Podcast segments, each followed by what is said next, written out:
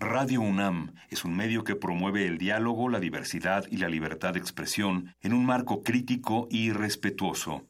Los comentarios expresados a lo largo de su programación reflejan la opinión de quien los emite, mas no de la radiodifusora. Por siglos nos hemos hecho escuchar. Nacimos como parte de esa inmensa mayoría. Hablar. Escuchar. Debatir. Proponer. Cuestionar. Está en nuestra naturaleza. Seamos instrumentos de conciencia de nuestro pueblo. Usamos el sonido porque atraviesa obstáculos.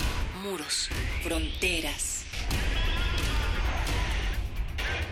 Nosotros somos la resistencia.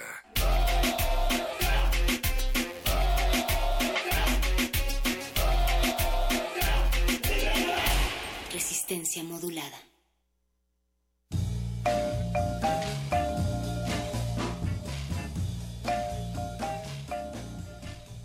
Imagínese usted un pueblo muy pequeño donde hay una señora vieja que tiene dos hijos, uno de 17 y una hija de 14.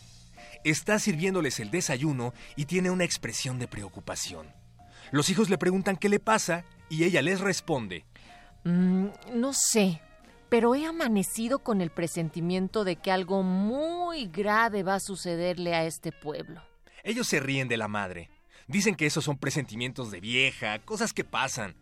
El hijo se va a jugar billar y en el momento en el que va a tirar una carambola sencillísima, el otro jugador le dice, te apuesto un peso a que no la haces. Todos se ríen. Él se ríe, tira la carambola y no la hace.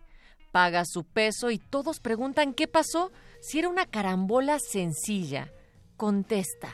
Es cierto, pero me ha quedado la preocupación de una cosa que me dijo mi madre esta mañana sobre algo grave que va a suceder en este pueblo.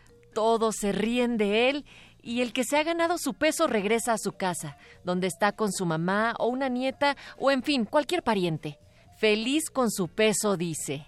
Le gané este peso a Damaso en la forma más sencilla porque es un tonto. ¿Y por qué es un tonto? Hombre, porque no pudo hacer una carambola sencillísima, estorbado con la idea de que su mamá amaneció hoy con la idea de que algo muy grave va a suceder con este pueblo.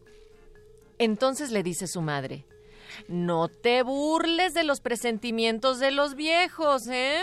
Porque a veces salen. La pariente lo oye y va a comprar carne. Ella le dice al carnicero, Véndame una libra de carne. Y en el momento en el que se le están cortando, agrega, mejor véndame dos, porque andan diciendo que algo grave va a pasar, y lo mejor es estar preparado.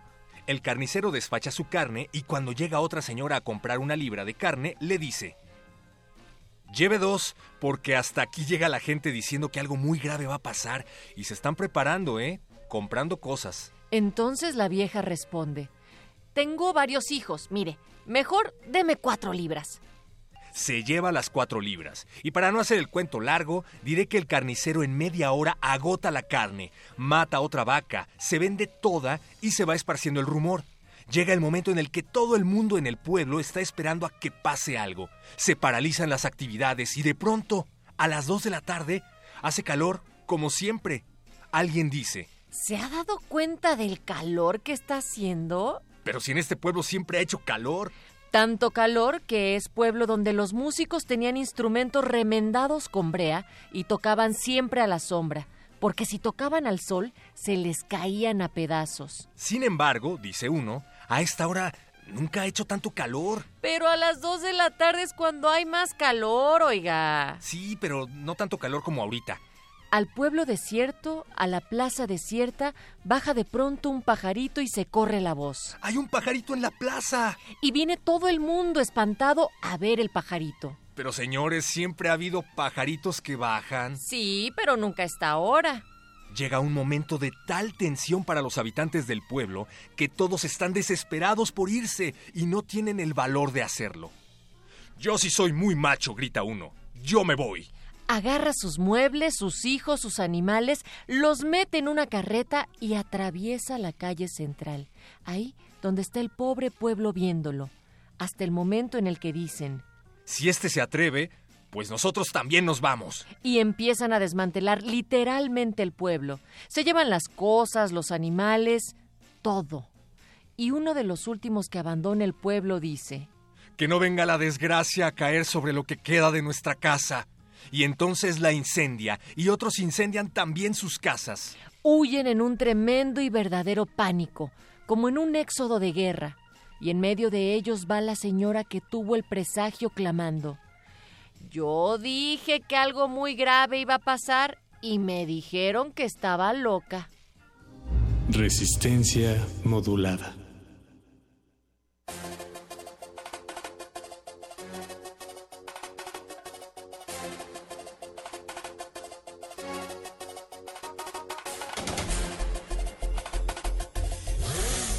Resistencia modulada, Natalia Luna, Eduardo Luis Hernández en la producción, don Agustín Mulia en los controles técnicos, Alba Martínez en la continuidad.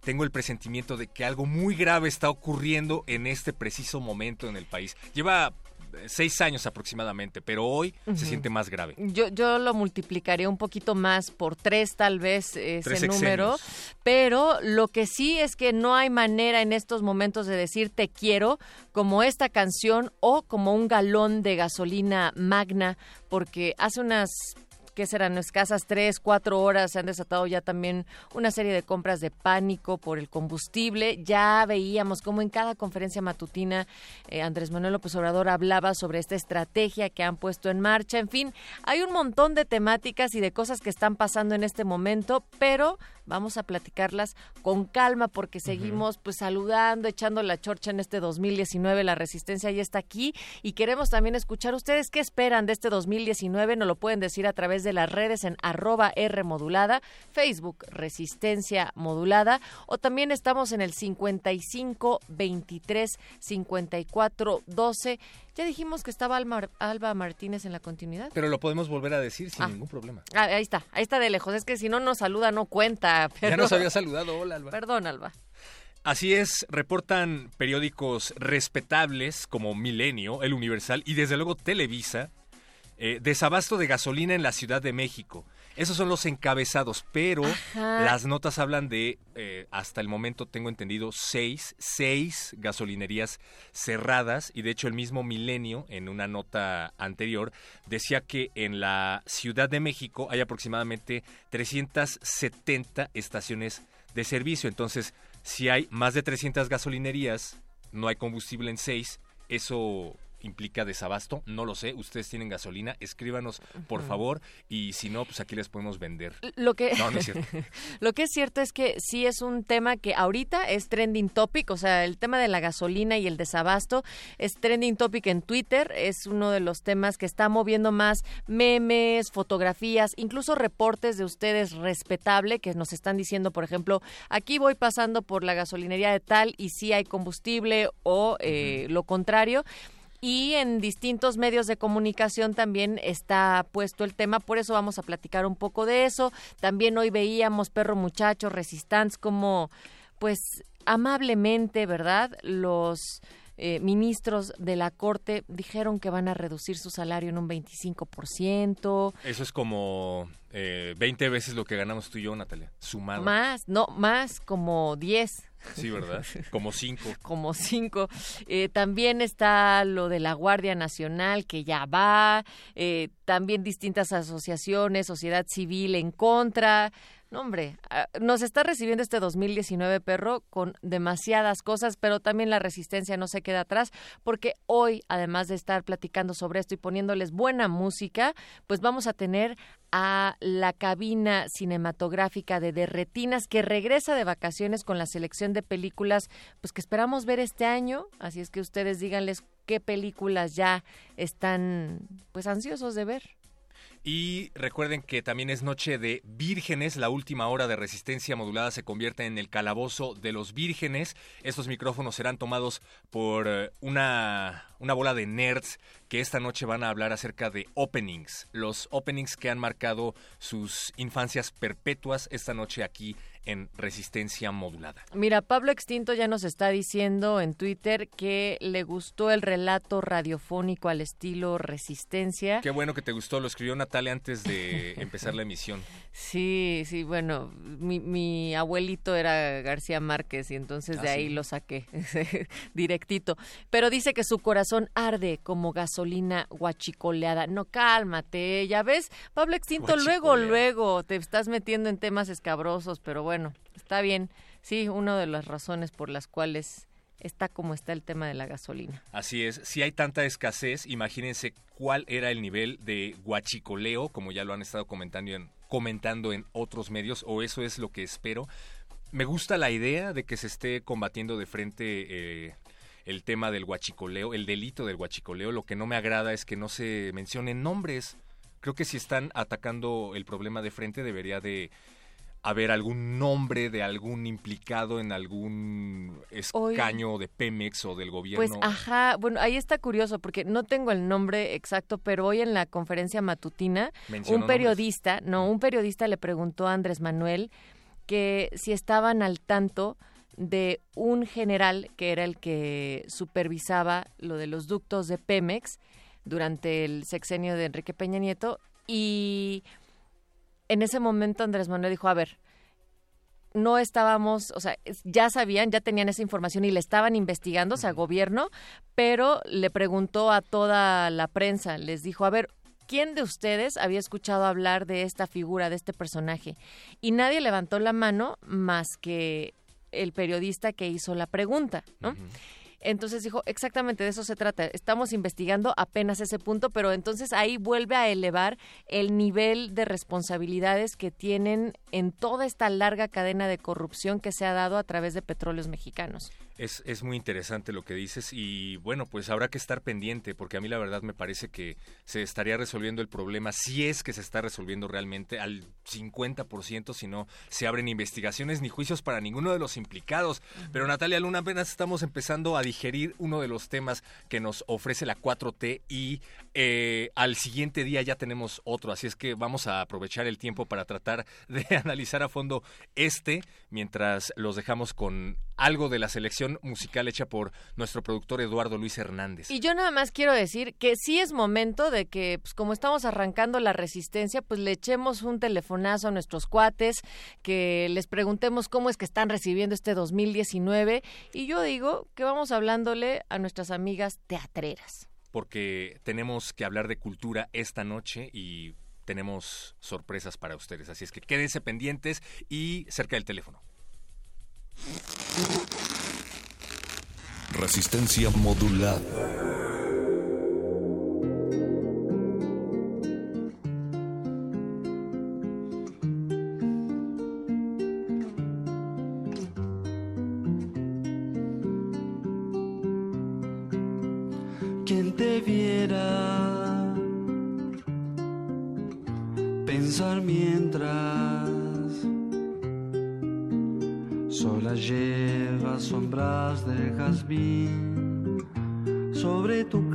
Cabeza quien pudiera ser la pena que entre el agua descansa en tus ojos, triste luna llena.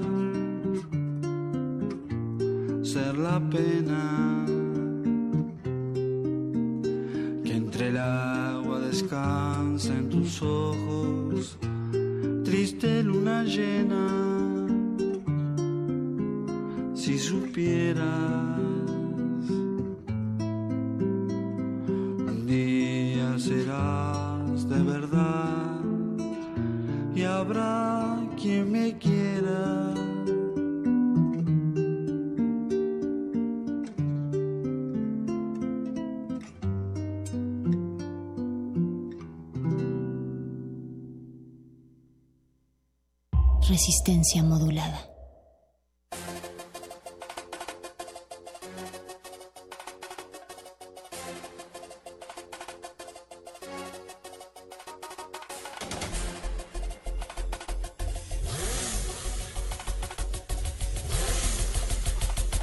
Aquí en Resistencia Modulada no nos hemos quedado sin gasolina y por el contrario acabamos de escuchar una de las recomendaciones que nos hace nuestro productor Eduardo Luis Hernández. Se trató de Eduardo Mateo con quien te viera, músico y compositor uruguayo que vivió de 1940 a 1990. Perro muchacho, y le estamos preguntando a la Resistencia esta noche, ¿ustedes qué expectativas tienen del 2019? Escríbanos a través de arroba R Facebook Resistencia modulada, o de plano en ese que te gusta llamarle antiguo artefacto 55 23 54 12, porque nuestro artefacto moderno llamado WhatsApp todavía está sin pila, lo estamos cargando para el buscapiés. Y una de las expectativas que sí tenemos es justo eh, tener más espacios culturales, tener más propuestas emergentes, tener jóvenes haciendo teatro, música en este país y que además vivir de ello sea digno. Y pues hoy tenemos una propuesta. Invitamos a toda una bandota aquí a la cabina de resistencia Sí. modulada para que nos platiquen de Art House. Mi suerte está en tus manos. Ojalá que no sea la misma suerte como de aquel pueblo que estábamos ahora pues inventando esa historia. Márquez, no, el de Gabriel favor. García Márquez, justo. Así es, la compañía de teatro Sueños y Pasiones, y se llama Sueños y Pasiones, presenta Mi suerte está en tus manos, que efectivamente Natalia se presenta en Art House Teatro, en Antonio M. Anza, número 11, Colonia Roma. Y la premisa fundamental de esto es qué harías si te dieran el poder de cambiar la suerte Oh. de una de las personas que más amas. Oye, ¿tú que tú actúas ahí o qué? Porque ya sabes tanto de todo eso. Yo no actúo ahí, pero me acaba de pasar la información un pajarillo llamado Andrea Candy. Bienvenida, Andrea, ¿cómo estás? Ay, muchas gracias chicos por la invitación. Pues ahora sí te trajiste a toda la familia, preséntanos al primo, al tío, ¿quién quién viene? Ay, sí, me traje a todo el equipo de... No, y faltan, ¿eh? Somos más, pero Muy bien. nada más que habíamos nosotros cuatro. Y bueno, me traje de mi lado derecho, está mi querido Antonio Monroy, que él es justamente uno de los personajes misteriosos, que es Cornelio, en la obra. Eh, también tenemos a mi querido Jorge Plosh, que él es uno de los... Es parte de, de uno de los elencos, porque tenemos dos elencos. Y él es el papá, que es Eduardo. Y al lado también está Noah, que también es el papá Eduardo, pero en otro de los elencos. ¿Qué pasa en estas funciones? Que pues alternamos con varias personas. Cuéntanos, por favor, de qué va Sueños y Pasiones. Bueno, Sueños y Pasiones, Pasiones es la compañía de teatro. Sueños como y. Pasiones, Ajá, la luego. obra que, que estamos presentando ahorita es Mi suerte está en tus manos, que es de Valeria Jiménez. Le mandamos un saludo que espero nos esté escuchando. Seguro sí, todo el mundo escucha Radio UNAM a esta hora. Obvio. Seguramente. En el coche. Ujú. Y bueno, Pues sí, porque están haciendo filas para, pues, para la gasolina, gasolina. ¿no? Gasolina, sí. Entonces ahí está chido, súbanle ahorita al 96.1, bájenle a la ventana para que su compañero, colega puedan estar escuchando lo que nos va a contar, pues en este momento, Antonio Monroy, ¿cuál es la premisa? Además de lo que ya decía el perro, que yo creo que ya la vio 10 veces. Claro, Eh, no, porque no se ha estrenado. no, pero estuve en un ensayo. Sí. Y esperemos que la vea 11. Bueno, la, la situación, como efectivamente él decía, ah, a veces en la, en la vida uno no acepta las cosas como son, sino quiere uno que sean como uno quiere o como debieran ser. Por, ah, por una cuestión fortuita, a una pareja se le presenta la disyuntiva de, de poder cambiar un suceso trágico en su seno familiar. Toman una decisión. Cuando vayan a ver, ustedes ya verán si, si fue la decisión correcta la que tomaron para revertir el, eh, el suceso y que las cosas queden como eran antes. Así dice el texto. casi como eran antes. Pero aún les dan una última oportunidad de si no les gusta como quedaron, todavía podemos cambiarlas. Ahora ya saben la fórmula. Pero bueno, esto en la ficción suceden, podemos cambiar, no podemos cambiar, pero a veces en la, en la realidad también se nos presentan estas dis- disyuntivas. Y es, es muy rico eh, tanto reflexionar qué tan correctas son las decisiones que tomamos. Y esta, esta obra lo, lo plantea así, vamos, partiendo de la ficción, confronta al público y a los, a los actores en esa, en esa situación. Ahora, nos decían que venían corriendo de uno de los ensayos que al parecer se están llevando a cabo en las noches. ¿Cómo está esto de, de que ensayan en la noche? No, Pues, trabajamos, sí. bueno, ensayamos creo que todo el día y todos los Sí, días y la más ahorita productora nos tiene nos tiene Ay, como no es cierto, esclavos no, este, no, no digan eso, Digamos. chicos, no me quemen así. No, y lo que pasa Tu es suerte está en sus manos. Esa- en este momento exactamente, mi suerte Así está es. en sus manos. No, y lo que pasa es que una de las premisas también es que estrenamos este este jueves. El día Los de invitamos para que vayan a las 8, es la primera función. Hay funciones desde las 8 hasta las 10 y media. Ujú. 8 y media, 9, 9 y media, 10 y 10 y media. ¿Es microteatro o por qué Es funciones tan seguidas? En, en breve, es un formato Ah, que, eh, que ujú. se ha puesto a lo mejor un poco de moda ahora, es de este formato en el teatro, que la verdad, en mi opinión, se me hace eh, un muy buen escaparate, un muy buen eh, lugar donde estar activo siempre, donde la gente vaya a ver este, este teatro, este arte que a veces por los precios o por muchas cosas no alcanzan a ir. Y creo que esta es una de las formas donde el público puede llegar y, y gozar de este, de este arte que es tan bonito y que nos gusta a todos nosotros y que lo hacemos con todo el amor del mundo. Y es más fácil que la gente vaya a ver este tipo de, de, de teatro, ¿no? Ujú. Jorge, ¿y cómo es el papá? Pues el papá es un ser de luz que, que habita en la obra. Fíjate que el papá es un personaje muy interesante porque es eh, como el, El que haces tú. el que Por- hago yo exactamente. Porque es el Sí, que porque haces el tú. mío no. Ajá. Ah. Sí, es un, El tuyo que es el un mismo, tratamiento ¿no? muy diferente. No, es el que- diferente. Natalia, ¿por qué le pones trampas? No, el, el papá es un personaje muy, muy interesante, pero a final de cuentas es, digamos, como una ecuación, ¿no? Lo que es la mamá y el papá eh, frente a esta, a esta desgracia que, que de, de la que nos ve- vemos afectados, ¿no? Eh, digamos que es una pérdida tan grande que si no hacen ese match el papá y la mamá, pues no sé en dónde a lo mejor quedarían los personajes, ¿no? Vamos, a lo mejor tendría otra suerte eh, el- ambos, ambos personajes, ¿no? Entonces, eh, es un complemento, son un complemento ambos. El papá es, eh, representa, a- en mi punto de vista, espero Valeria no me regañe después, pero el, el- el papá es, es un poco la contención, ¿no? A- a- hacia la mamá. Eh, la mamá es la, la que está un poco, eh, digamos, más eh, incrédula. Afligida. más Afligida. Afectada. Exactamente. Pasional. No quiero, es que no, eh, eh, No, tengo, son- tengo como un tope de, de decir las cosas porque la verdad es que no quiero spoilear la obra Claro. para que vayan a verla. Pero más o menos eh, eh, eso, es- eso es el, el- el papá, ¿no? La contención de la mamá eh, que está en, como digamos en un, en un shock, en que no, no, no, no cree la situación que está ocurriendo en ese momento y hacen un complemento muy bonito, ¿no? En la obra. Eso es más o menos lo que les podemos decir respecto de ello. ¿Cuántos están en escena para justo abarcar también este formato de teatro breve del cual mencionaba Noah, Andy? Eh, son cuatro actores. Es Fabiola, la mamá, Eduardo, eh, Eric y eh, Cornelio.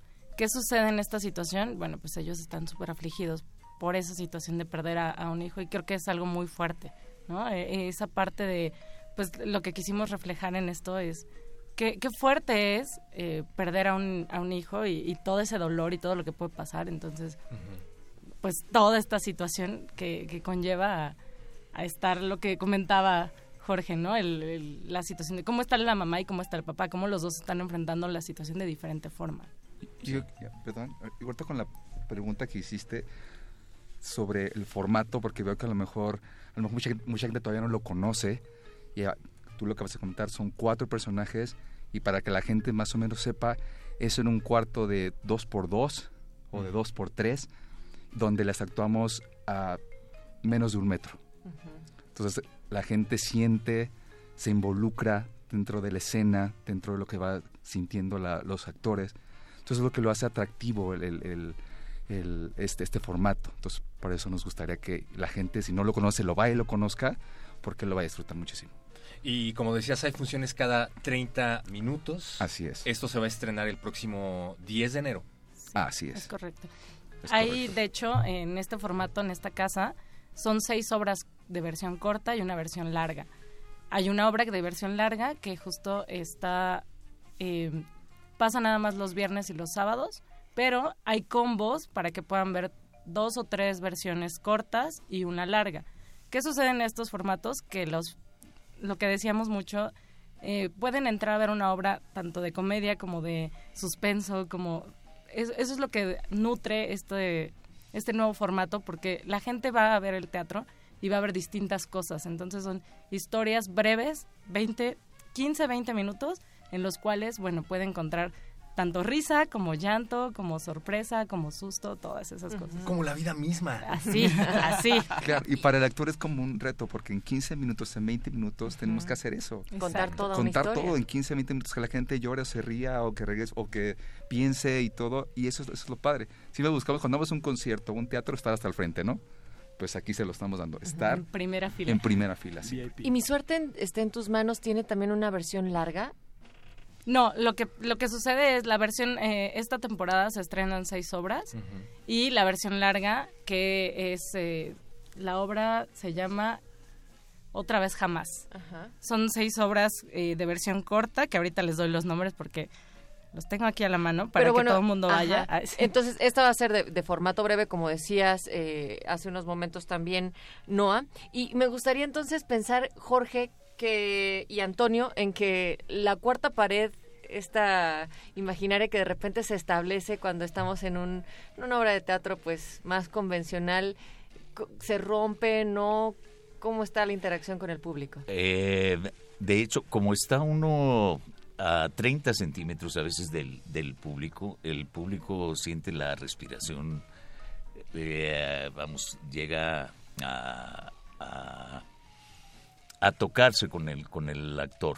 El, entonces, vamos, ahí la, no es una no es un teatro brechtiano per se que, que se rompa la cuarta pared, pero sí en algunas en algunas obras, porque me ha tocado estar en otras, sí se da como de manera natural la interacción con el público. Y cuando cuando no es eso, el público está aún eh, estando con esa barrera invisible, eh, está metido en lo que está sucediendo.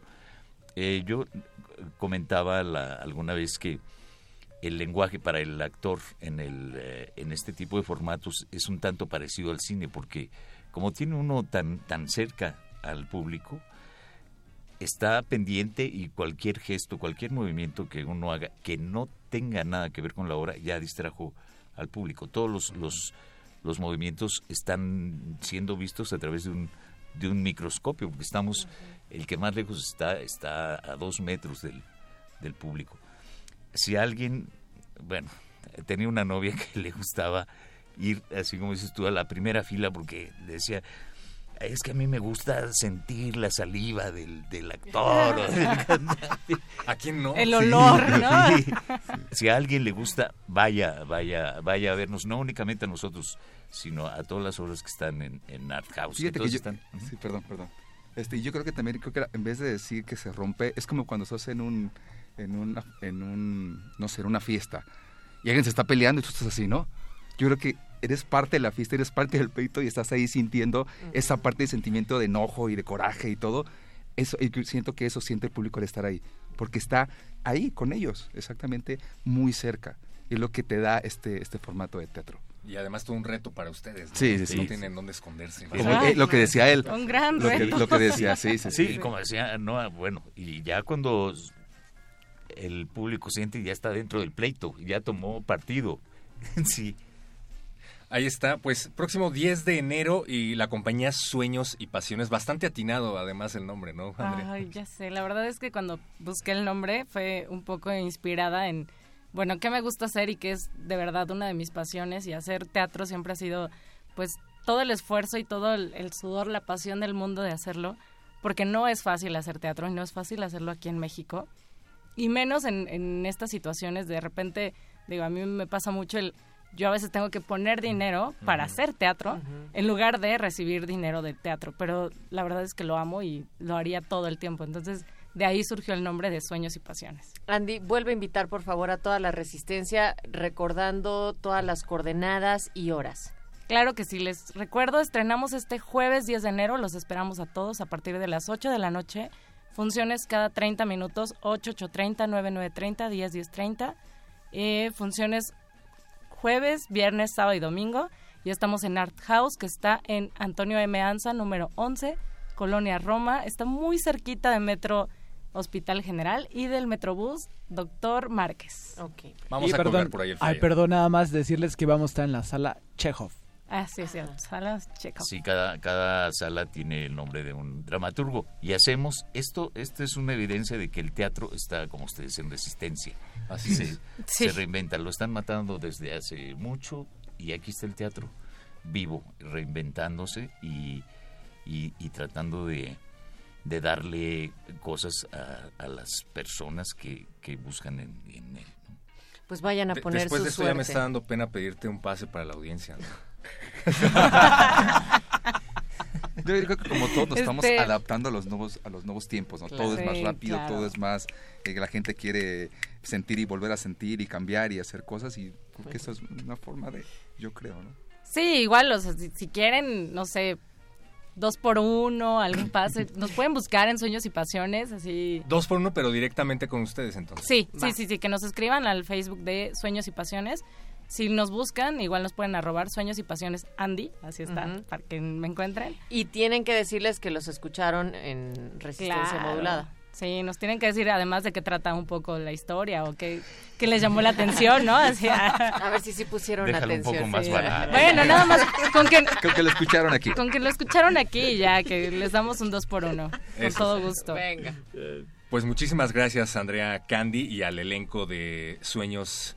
De Mi suerte está en tus manos. Yo le quiero decir Sueños y Ah, Pasiones la- la porque me compañía inspira el nombre, en verdad. Sí, pero... pues así. Vayan a poner su suerte y un cualquier día, viernes, sábado, domingo, en Teatro Mexicano con Andy, con Antonio, con Jorge y con Noah. Muchas gracias por estar aquí y por seguir en Resistencia a través del teatro. Muchas gracias. Muchas Gracias, a ustedes. chicos. Gracias. Les dedicamos esta pieza que nos dedica a su vez Eduardo Luis, nuestro productor. Se llama Morena y es de Negro, un compositor de Morelia. Resistencia modulada.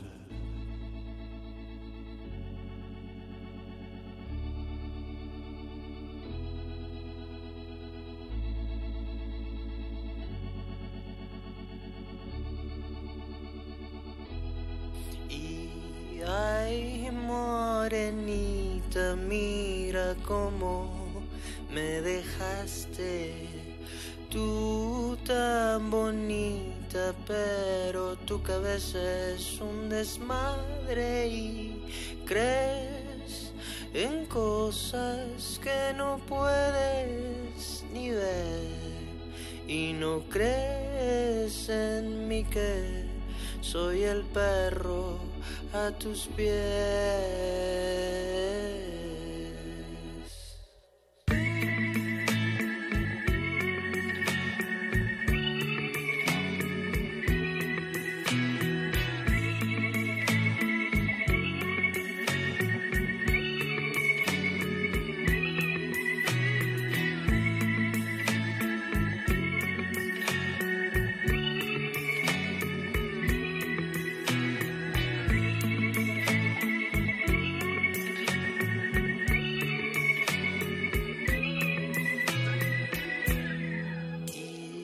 Ay, morenita, ¿quién resuelve este misterio? ¿Por qué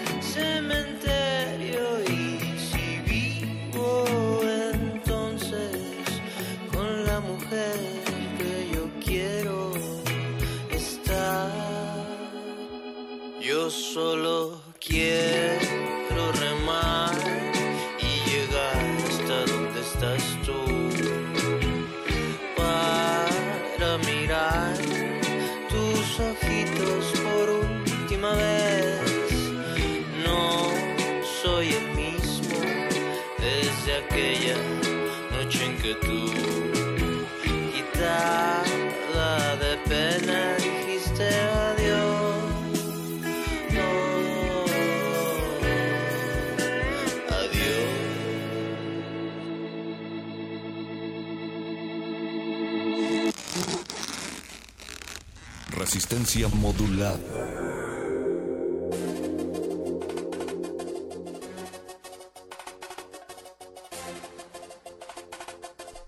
Recuerden que estamos en arroba R modulada, Facebook Resistencia Modulada o también nos pueden llamar al 55 23 54 12.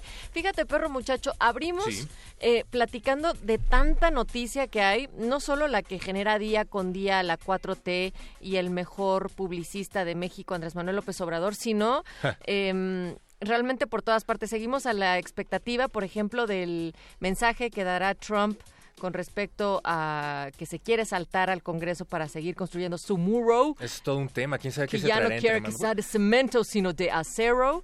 Que creo que sí Y- sé que tiene entre manos, pero de eso Ajá, hablaremos. después. Bueno, eso está pasando en este momento y un montón de cosas.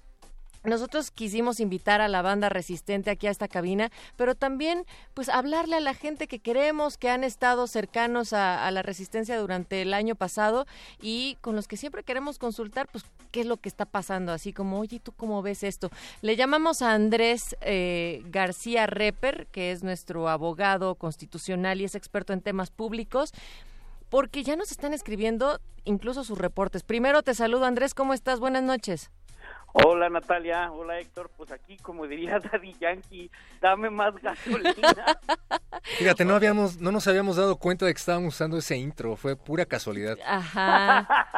Oye, y por acá, por ejemplo, nos estaba diciendo Pablo Extinto que qué tal que nos estamos indigestando de tanta noticia de la 4T, em, pero también alaba la selección que hace Eduardo Luis de esta noche con toda la música y nos Ah. dicen que están esperando que este 2019 solo poder hacerlo un gran año y que si ya notamos que aunque es invierno hay moscos.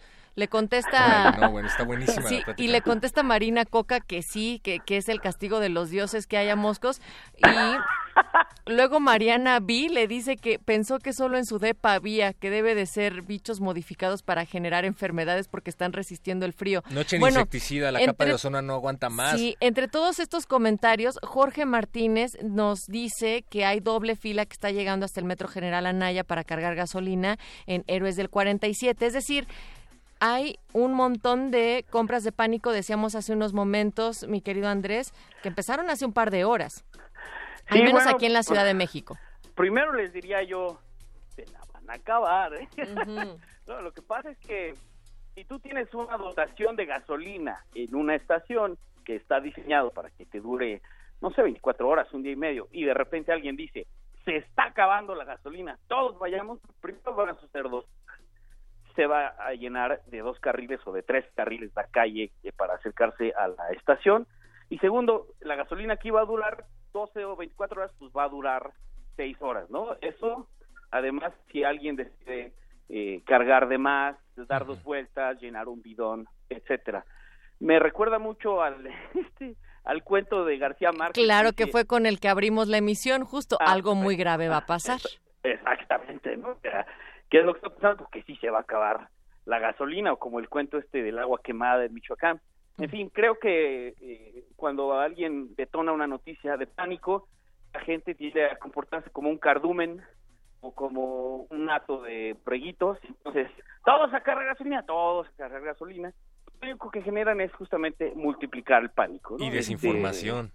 desinformación, desde luego. Ahora, Igual es cierto, memes. Ajá, Andrés, es cierto que si hay una estrategia que pues ha tenido que generar un desabasto en algunas, insisto, algunas gasolineras del país que ha sido magnificado por las benditas reyes, eh, reyes, ¿eh? redes sociales.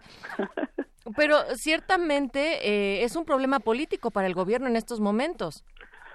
Claro que lo es, porque qué mejor manera de demostrar la tan señalada ineficacia o eficiencia que decir, pues mira, de gasolina, ¿no? O sea, es como está empezando la venezuelización que dicen, primero Ajá, será la que gasolina. seremos Venezuela del Norte. El papel de baño, exactamente.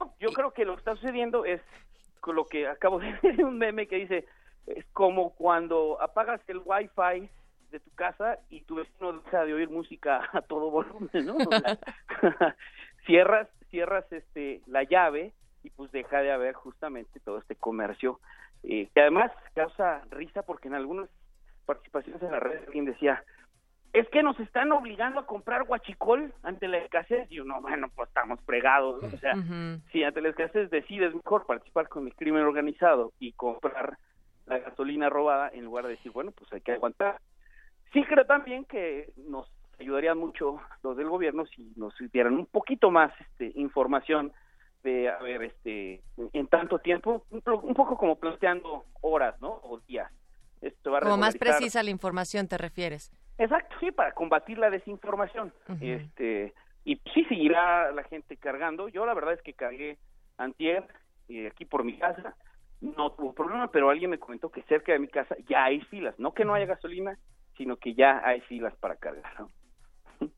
Eso también me hace pensar en la ley de la oferta y de la demanda. Sin embargo, no está subiendo el litro de gasolina, sino que por el contrario parece ser que ha disminuido el litro, un pesito, dos, qué sé yo, en algunas entidades de la República. ¿Tú sabes algo al respecto? Eh, correcto. El precio de los hidrocarburos. eh, Ay, Andrés, ponte donde agarres buen buen wifi, donde agarre el, el wifi de tu vecino, porque porque te nos estás cortando un poco. Del A ver, aquí, aquí como, aquí como me oyen bien. Ahí estás, perfecto. Sí, el precio lógicamente se ordena con base en la demanda, pero no nada más es en la demanda gasolinera por gasolinera, sino es con base en la demanda general. Y en, ante la demanda general lo que tienes que lamentablemente estar importando. Cuando se acaba, pues dices, este, a ver cómo le surto al norte del país a donde no llegan este, las, eh, las refinerías del centro del país, pues normalmente se importaba o se enviaba por tren, por ejemplo, a la zona del oeste del país. Eso genera un poco la fluctuación de los... Aquí no sucede eso, aquí lo, que está haciendo es cerrar la llave y empezar a repartirla con pipas, pero la demanda, digamos, de grandes volúmenes de, de gasolina no ha sucedido y también eh, responde a las fluctuaciones del precio de la gasolina justamente en Estados Unidos, que es de donde nosotros estamos. Ujú. Bueno, pues de momento este problema político pues está también pidiendo paciencia en este combate al huachicol y a toda el, digamos a toda la estructura de corrupción, porque el huachicol ya también nos habían dicho que solamente era el 20% de todo este problema, en fin, pero que prácticamente pues los consumidores somos los que tenemos que apechugar un poco mientras se resuelve. A mí también me tocó ver algunas filas en ciertas gasolinerías, pero como lo decías, filas, no de que dijeran que no había gasolina, pero mucha gente está reportando que sí, que hay un desabasto, en fin, yo yo sugeriría también estar más atentos realmente a informaciones oficiales, el poder primero comprobarlo antes de compartirlo a través de las redes sociales. Porque fíjate, hasta Felipe Calderón Perro, Andrés, pu- Sí. ajá, puso una foto así de, ay, mi Morelia querida, ¿cómo te está pasando esto? ¿Tú crees? O sea, el mismo gobierno del mismo desabasto. presidente que condonó la presencia de guachicoleros desde hace más de 10 años. No, pues sí, es que eh, este, a, a, río revuelto ganancia de pescadores. Estamos en un entorno de competencia política que pareciera que todavía no ha concluido el, el proceso electoral y, y la gente sigue en pie de guerra. Este, si alguien levanta la cabeza, le tiran. Y qué mejor oportunidad esta que para, para, para criticar la presunta ineficiencia, la ineficacia de un gobierno. Que bueno, al hacer, al tomar esta medida, pues tendría que pasar algo así, este, sea, como por lo han informado, pues se ha frenado justamente este robo de combustible, y ahora también lo que esperamos es que en su debido momento, previo proceso, debido proceso judicial, previas garantías de, de los imputados, etcétera, pues sí conozcamos a algunos responsables que se han presentado ante la ley, ¿verdad? O sea, no puedo decir que, que fueron fantasmas los que vinieron haciendo esto todos estos meses y años, Claro. y ahora nada más. Pero bueno, yo quiero pensar que es parte de un proceso y que no se van a estar dando palos de ciego porque como en otros momentos, pues de repente presentaban a, a supuestos este, responsables y al hacer malas investigaciones y las averiguaciones, pues tienen que estarlo soltando meses después. Conocemos casos tan tristes como el de la francesa y todo esto que por hacer cosas espectaculares lo que haces es violentar el proceso y tienes que dejarlos en libertad. Esperamos que esto sea una, este, una medida cautelosa para hacer eh, averiguaciones en un buen fin, ¿no? Oye, y nos están diciendo acá por las redes, el pánico se acaba con acciones concretas. El gobierno debe demostrar, aunque sea un teatro, que está surtiendo la gasolina. Lo ideal es que sí lo haga, no solamente con la información. Bueno, pues ahí está también la propuesta, eh, lo que quieren verlo, ojos que no Sí. ven. Es correcto. En comunicación política hay una frase muy clásica que dice, además de poner el huevo, hay que cacarear el huevo. Entonces, si estás haciendo algo bien, pues también demuestra que estás llevando a cabo las acciones para que diga, bueno, mira, que hay una pipa, como efectivamente vienen diciendo en el en el radio, que además el, el despliegue logístico que implica contratar a todas las pipas existentes para que hagan la distribución que normalmente se hacía mediante grupos. Y no falta quien con justa razón de labor y quiénes son los beneficiarios, pues, los empresarios dueños de las pipas. Así, unas pipas las posee el sindicato mismo Pemex, otras pipas las este pues, las empresarios, gente que se dedica al transporte. Entonces, una cosa va derivando y va teniendo ramificaciones que, por supuesto, en estos tiempos de suspicacia, pues despiertan toda clase de, de comentarios. Pero lo que no debemos, eh, creo que hacer es dejarnos llevar como cardumen. O sea, y ahora vamos para allá, todos, todos para allá. Y hay que decir, el problema es el chicoleo, el problema es la falta de distribución, tenemos que aguantar una falta de distribución hasta que el problema se resuelva. Pues sí, lamentablemente cuando alguien está enfermo tiene que tomar medicina. ¿no? Porque hay que decir que sí hay entidades en donde está habiendo verdadero desabasto, ¿no? Es el caso de Puebla, en donde pues estaba llevando a cabo el guachicoleo, pero de manera brutal, ¿no? Condonado por el gobierno de un señor llamado Moreno Valle. Fíjate que me, me pasó hace un mes y medio, venía yo regresando de, de la ciudad de Oaxaca, y al cruzar por Puebla, pues había personas en el acotamiento de la carretera, en la zona urbana, con bidones de gasolina, haciendo señas, diciendo, si quieres orilla, Ay, te- ponte otra vez en el wifi del vecino. Perdón, perdón, ¿aquí? Ahí está, sí. Sí. Ah, te digo, iba yo circulando sobre la zona urbana, pero ya en la carretera, y en el acotamiento había personas con bidones de gasolina ofreciendo pues gasolina robada, ¿no? Y dices, esto está a la luz del día frente a las patrullas, no más patrullas estatales o municipales, eran patrullas federales, es una zona federal, y son cosas como que una época de dejar hacer, dejar pasar. Este, ahora nos venimos enterando que, que, que, que la desviación, porque una cosa era el robo y otra cosa es la desviación del, del fluido a través de los paralelos, era programada desde las oficinas centrales de Pemex. Lo dijo el presidente de la República, por eso lo digo yo, no, no me llegó un rumor, él así lo dijo en su conferencia. En cierto piso de la torre de Pemex se organizaba esta distribución paralela de combustibles. No es posible. Inciso A, que nadie se diera cuenta. Inciso B, que dándose cuenta lo permitieran. Yo creo que el, el dicho es que, ¿y quién va a cerrar la puerta? no? O sea, si vas a perseguir a unos, a lo mejor terminas persiguiendo no a decenas, sino a cientos de personas, entre ellos servidores públicos de alto nivel, políticos de alto nivel y empresarios de alto nivel.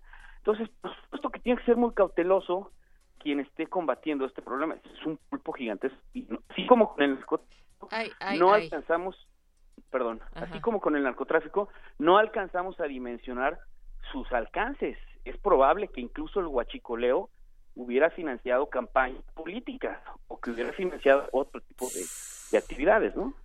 Pues sí. Sí, Y, oye, y mientras tanto, en, en Guanajuato, aquel estado en donde hay que llevar visa y euros, por favor, ya ni siquiera dólares. eh, Hoy también estaba escuchando cómo ante esta gran mediatización del desabasto de- del combustible, o sea, había unas visiones bastante catastróficas. El sector turístico diciendo que estaban en riesgo de que el Estado se fuera a, la quiebra porque habían hecho cancelación de más o menos 30, 40% en los hoteles y que entonces los empleados ya tampoco iban a poder llegar y que entonces iban a tener que despedir a los empleados y que, ¿sabes? O sea, como toda esta fila, pues ya muy, como mu- muy dramatizado. Pues mira, yo les contestaría que vida da, este, da ironías muy chistosas, porque ante ese supuesto desabasto de los vehículos automotores, pues ahora sí van a tener que recibir a los visitantes que lleguen en camión, porque son los que no querían recibir, ahora sí los van a recibir. Hay un hay un dicho muy popular en Michoacán cuando alguien hace una una expresión de pánico injustificado que dicen te pareces a los burros de Yuriria que se espantan con sus propios pedos, ¿no? que aquí es lo que lo que este ha sucedido en, en Guanajuato porque Guadalajara tiene un desabasto tremendo, eh, Jalisco también, pero no están llegando a estos extremos de, de asuntos, ¿no? Pues ahí ya había esas declaraciones. Oye, pues ya casi se nos acabó el tiempo y ni siquiera te preguntamos cómo te fue en este 2019, cómo viste lo de lo a quien sí le va a alcanzar para comprarse más de dos bidones es a los a, a los A los de las-. No, espérate, a los magistrados. Ah, no, cierto. que aunque se rebajen el 25% todavía les alcanza para harto bidón. Bueno, los ministros en un acto de, yo creo que es muy respetable y aplaudible, en un acto de, de congruencia, deciden de motu propio, por sí mismos, bajarse sus salarios. En pero qué tanto 25%. por propio, así, o sea, hubo una presión, hubo también este una propuesta también. Es, es correcto, es motivo, desde luego es motivo de la presión y de la discusión respecto de los salarios. No sé si alcance este el tiempo, pero bueno, rápidamente lo revisamos. Se emite una ley que dice nadie puede ganar más que el presidente. Esto está basado en un artículo de la Constitución. Sin embargo, hay otro artículo en la misma Constitución que dice que ni los ministros, ni magistrados, ni jueces, ni consejeros de la judicatura podrán reducírseles su salario, sus remuneraciones durante el tiempo que dura su encargo. Entonces ahí estás ante dos normas opuestas en la propia Constitución. ¿Qué pasa? Pues que cuando se emite esta ley, que como es ley es de jerarquía menor a la Constitución, pues muchos servidores públicos, entre ellos magistrados y jueces, dicen, oye, yo me voy a amparar porque aquí se están, no están respetando mis derechos. Y en un sentido tienen razón, porque la Constitución les protege esos derechos expresamente, y por el otro lado el artículo dice, no pueden. Cuando ese artículo que dice no pueden ganar se reformó, que fue en el 2009, fue en el sexenio de, de Felipe Calderón, a raíz de los escándalos estos de algunos presidentes municipales que ganaban muchísimo más que el presidente de Estados Unidos, por ejemplo. Entonces se dijo, no, pues nadie va a ganar más que el presidente. Pero tú no puedes hacer eso de manera retroactiva, como lo sabemos todos. Entonces, que a partir de este momento, los que estén ahorita en funciones no se les va a tocar. Y ya no dice de los que vengan nada, pero se entiende que si proteges a los que están ahorita en funciones, pues a los que vengan sí se les aplica. Entonces, todos los magistrados y jueces que hayan sido nombrados con posterioridad a este momento, o sea, después de 2009, pues sí debían haber eh, sido objeto de esta limitante, lo cual no sucedió. Pero hay otro principio súper importante, que aquí tengo que estar de acuerdo con ellos, es el principio de independencia y autonomía. Tú no puedes tener un poder cuyos salarios sean impuestos por otro poder, porque entonces te expones a que si cada vez que tú decidas me vas a cambiar el salario, pues a lo mejor la manera en como yo resuelvo mis sentencias va a afectar tu decisión. Ah, ¿qué se Me parece eso? que es un argumento razonable. Y la otra, que si el presidente dice, nadie puede, bueno, que la Constitución dice, nadie puede ganar más que el presidente, pues ojalá y el presidente no vaya a decidir un día que va a ganar 30 mil pesos, por ejemplo, entonces automáticamente tendría que bajar todo. Entonces sí tiene algunas inconsistencias esta ley y fue motivo de impugnación por los jueces. Pero también alguien dijo, ¿cómo es posible que los jueces la impugnen si son los jueces los que resuelven? No se puede porque hay un conflicto de interés. Pero bueno, que también por mucho que se les modifique el salario, no creo que terminen ganando tres mil pesos al mes, O ¿verdad? sea, como nosotros. Ay, Natalia, No, no, no, eso sí te lo juro que no. ¿qué te digo? no, no, no, no, no, ahí sí hay una disparidad. Muy injusta, sobre todo porque personas tan inteligentes y agradables como ustedes deberían ser mucho. Ay, nada más porque te hablamos lo dice. Sí, yo no quise ser juez nada más porque me gusta mucho la radio, pero sí lo pude haber hecho. Oye, querido, pero entonces todo bien, qué bueno. O sea, celebras el hecho de que se hayan bajado el 25% el sueldo estas personas. Sí, y creo que es un anuncio, me parece que es un anuncio, eh, eh, ¿cómo se dice? Velado, de que le van a dar palo a esta ley por considerarla inconstitucional. Venga, pues creo. hasta ahí nos quedamos. Vamos a tener que llamarte de nueva cuenta para ver eh, si sacas los tamales o no. Nos quedamos con la Guardia Nacional en la boca. Sí, hombre, lo platicamos una, una próxima vez con mucho gusto. Ahorita, este día se fueron las conversaciones entre la sociedad civil involucrada en el tema y los diputados en San Lázaro. Así es. Que, pero que por otro lado, pues está buenísimo que le estemos entrando cada vez más a esta discusión pública y tú como experto de estos temas públicos, pues te agradecemos mucho, además de abogado constitucionalista, Andrés García Reper, resistente. Nos escuchamos muy pronto. Muchas gracias, abrazos, año nuevo, feliz y mucho éxito. Mejores sueldos. ¿no? Venga, pues muchísimas Abrazos, gracias. no balazos, mi querido Andrés. abrazos. Te digo que ya no hablamos de la Guardia Nacional, pero bueno, quienes van a hablar de cosas chulas, de lo que viene, de lo que quieren ver, pues es de retinas, que ya están del otro lado de esta cabina, que en unos momentos más empezará a proyectar sonidos. Quédense en resistencia modulada.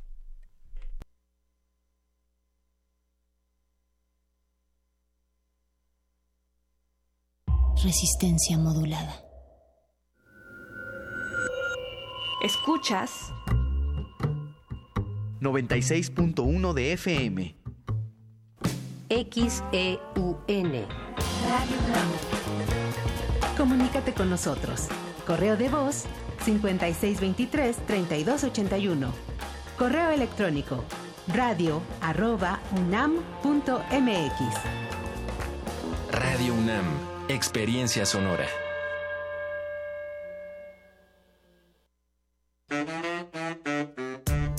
La Escuela Nacional de Trabajo Social y Radio UNAM presentan Vida cotidiana, sociedad en movimiento. un programa para analizar las distintas problemáticas sociales y documentar alternativas e intervenciones para enfrentarlas. ¿Por dónde empezamos? Acompáñanos todos los viernes a las 4 de la tarde Por el 96.1 de FM. Radio UNAM. Experiencia sonora.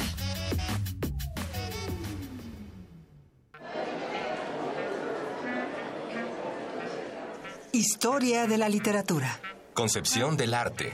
Idealismo revolucionario. Amores fugitivos. Conferencias magistrales. Creadores escénicos. Descontentos sociales. Clases inolvidables.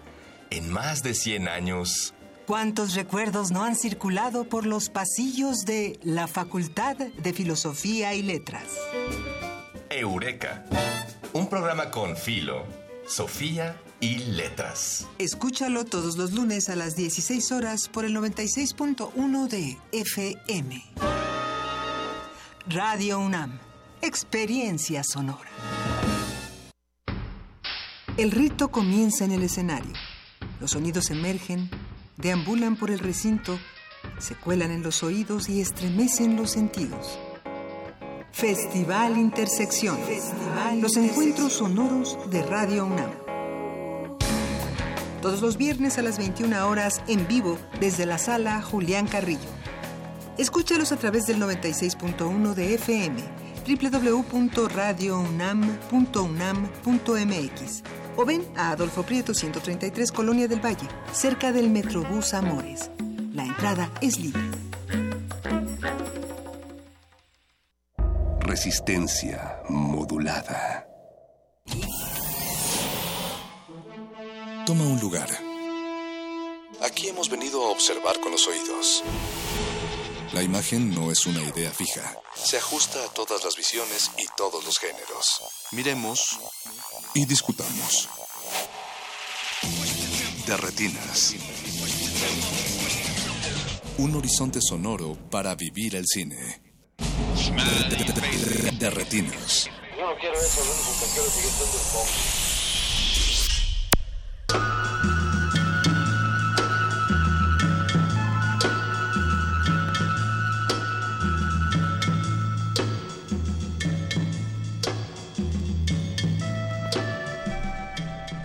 Es el año 2019 y todavía no hay robots, no hay coches voladores.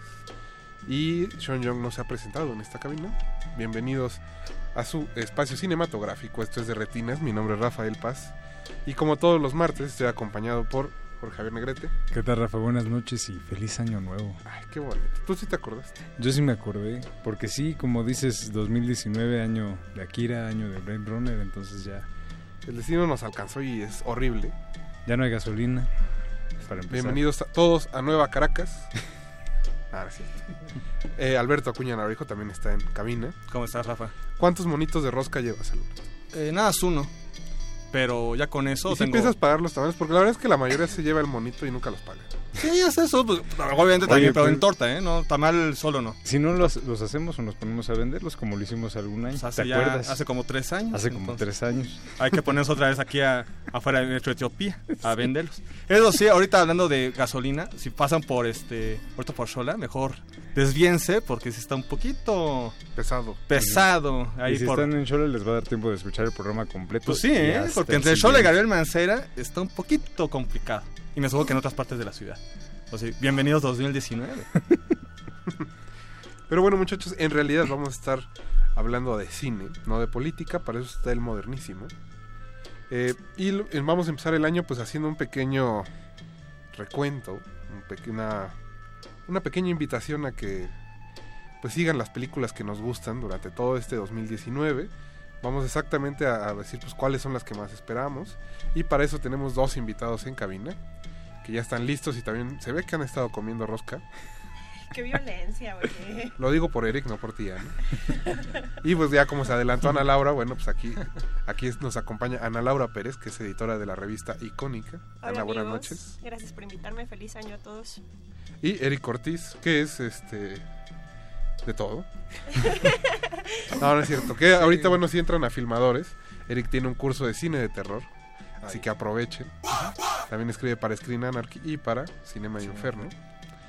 Y vende tamales, no, cierto, ya. No. Ese chiste se lo estamos robando a alguien, disculpe. Eh, pero bueno, pues chicos, de eso vamos a estar hablando, de cine, de las películas que queremos ver. También queremos invitar al público a que nos diga qué películas están esperando. Ahí viene la segunda temporada de LOL MX. Supongo que todos están muy entusiasmados. Claro, pues con Manuna y la Chupitos. Oye. Oye. El regreso de la Chupitos, además, ¿eh? Era muy esperado ese regreso. Bueno, su amigo Eugenio le hizo el favor. Pues sí. Que Qué bonito que haya amistad todavía en el medio del espectáculo. ¿Te acuerdas de esos sketches de la Chupitos con Barnaby? Sí. Y después la de, esposa de Barnaby. Y después de eso de era tuvo su programa completo, los Chupera Amigos. Entonces, Sí, es cierto. Qué bonito. qué bueno que la rescataron porque sí estaba un poco olvidada después de ese programa. Como siempre nos quedamos con tarea para después del programa, ¿verdad, Alberto? A buscar en YouTube a Los dos super amigos. También eh, le queremos agradecer a Mauricio Orduña que está del otro lado en la producción y a don Agustín Mulia que nos recibe por primera vez este año en los controles. Gracias a Dios se han conservado esas bellas manos que mueven la consola. Don Agustín, un abrazo.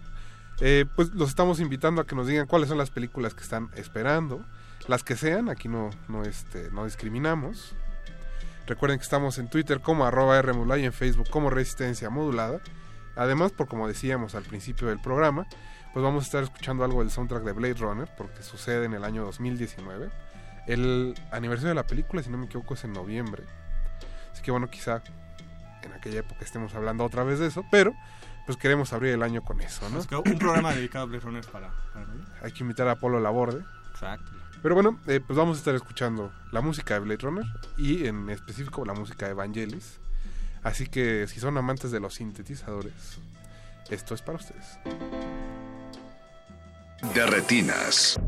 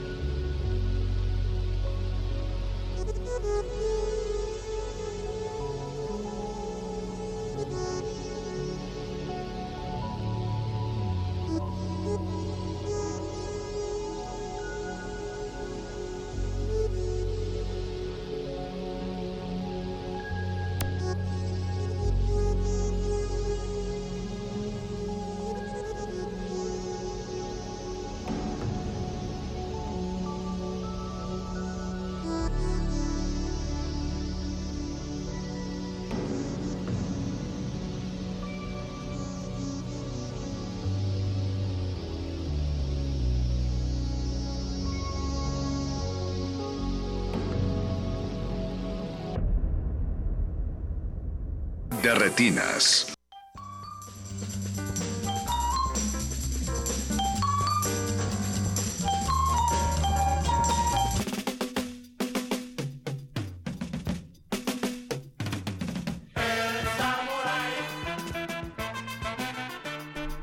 Acabamos de escuchar Blade Runner Blues, parte del, del score que Vangelis hizo para Blade Runner, el clásico de Ridley Scott, que, pues, como decíamos, transcurre en el 2019 y ese es el único pretexto que tenemos en realidad para ponerlo esta noche. Ese porque no había otro playlist, ¿no?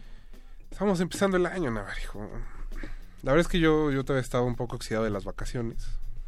Pero todo bien, nada más subí 7 kilos este año, entonces Eh, es un éxito. Dos kilos menos que el año pasado. Oye, mis arterias lo agradecieron.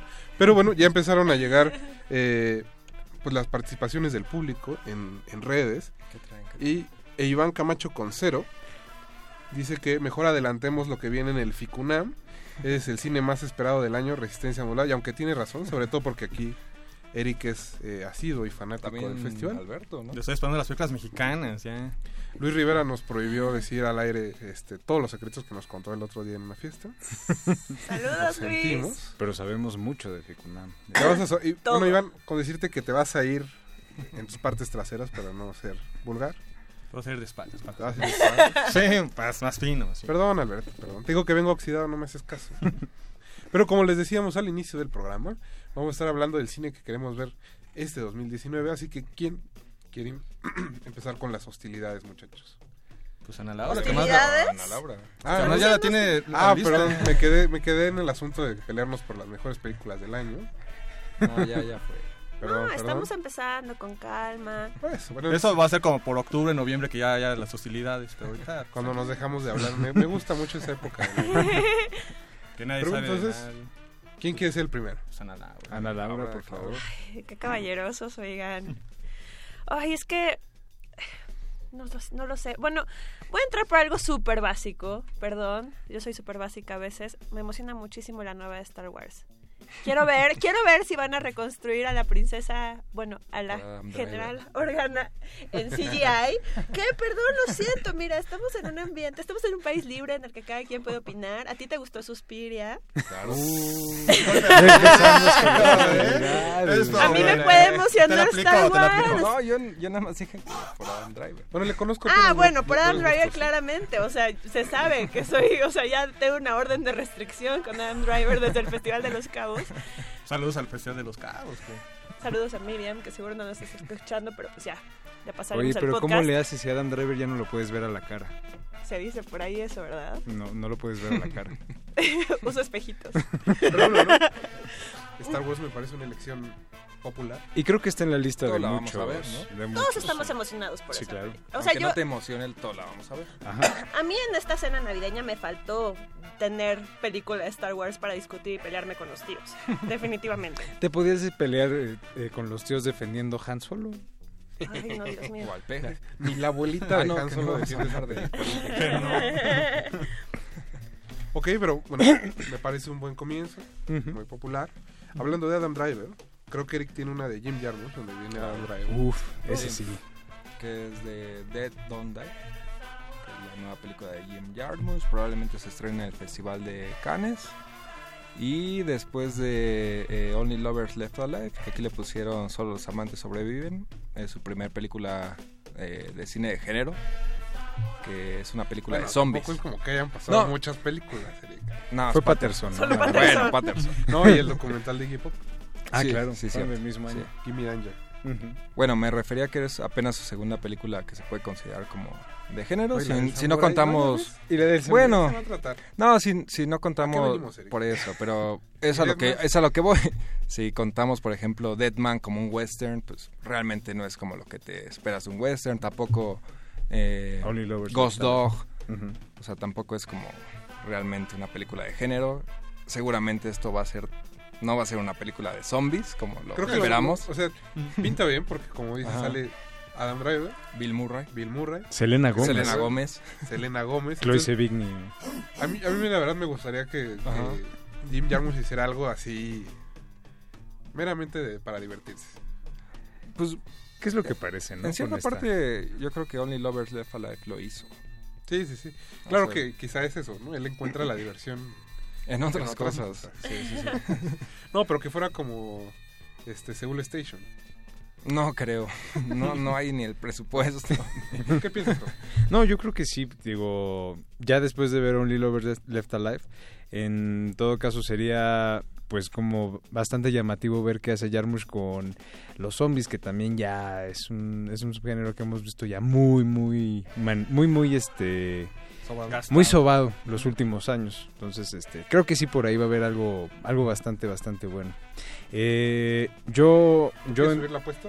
yo quiero subir la apuesta con otra que seguramente va a estar en Cannes, esperemos que sí, que es la nueva película de Paul Verhoeven, se llama Benedetta, que está basada en un libro que relata las, eh, las experiencias de una monja lesbiana y las eh, perturbadoras visiones religioso-eróticas que tiene y cómo eso lo va este, manejando. Creo que después de la, De- de la controversia de él en 2016, Pues igual eso es la comedia del, del 2019.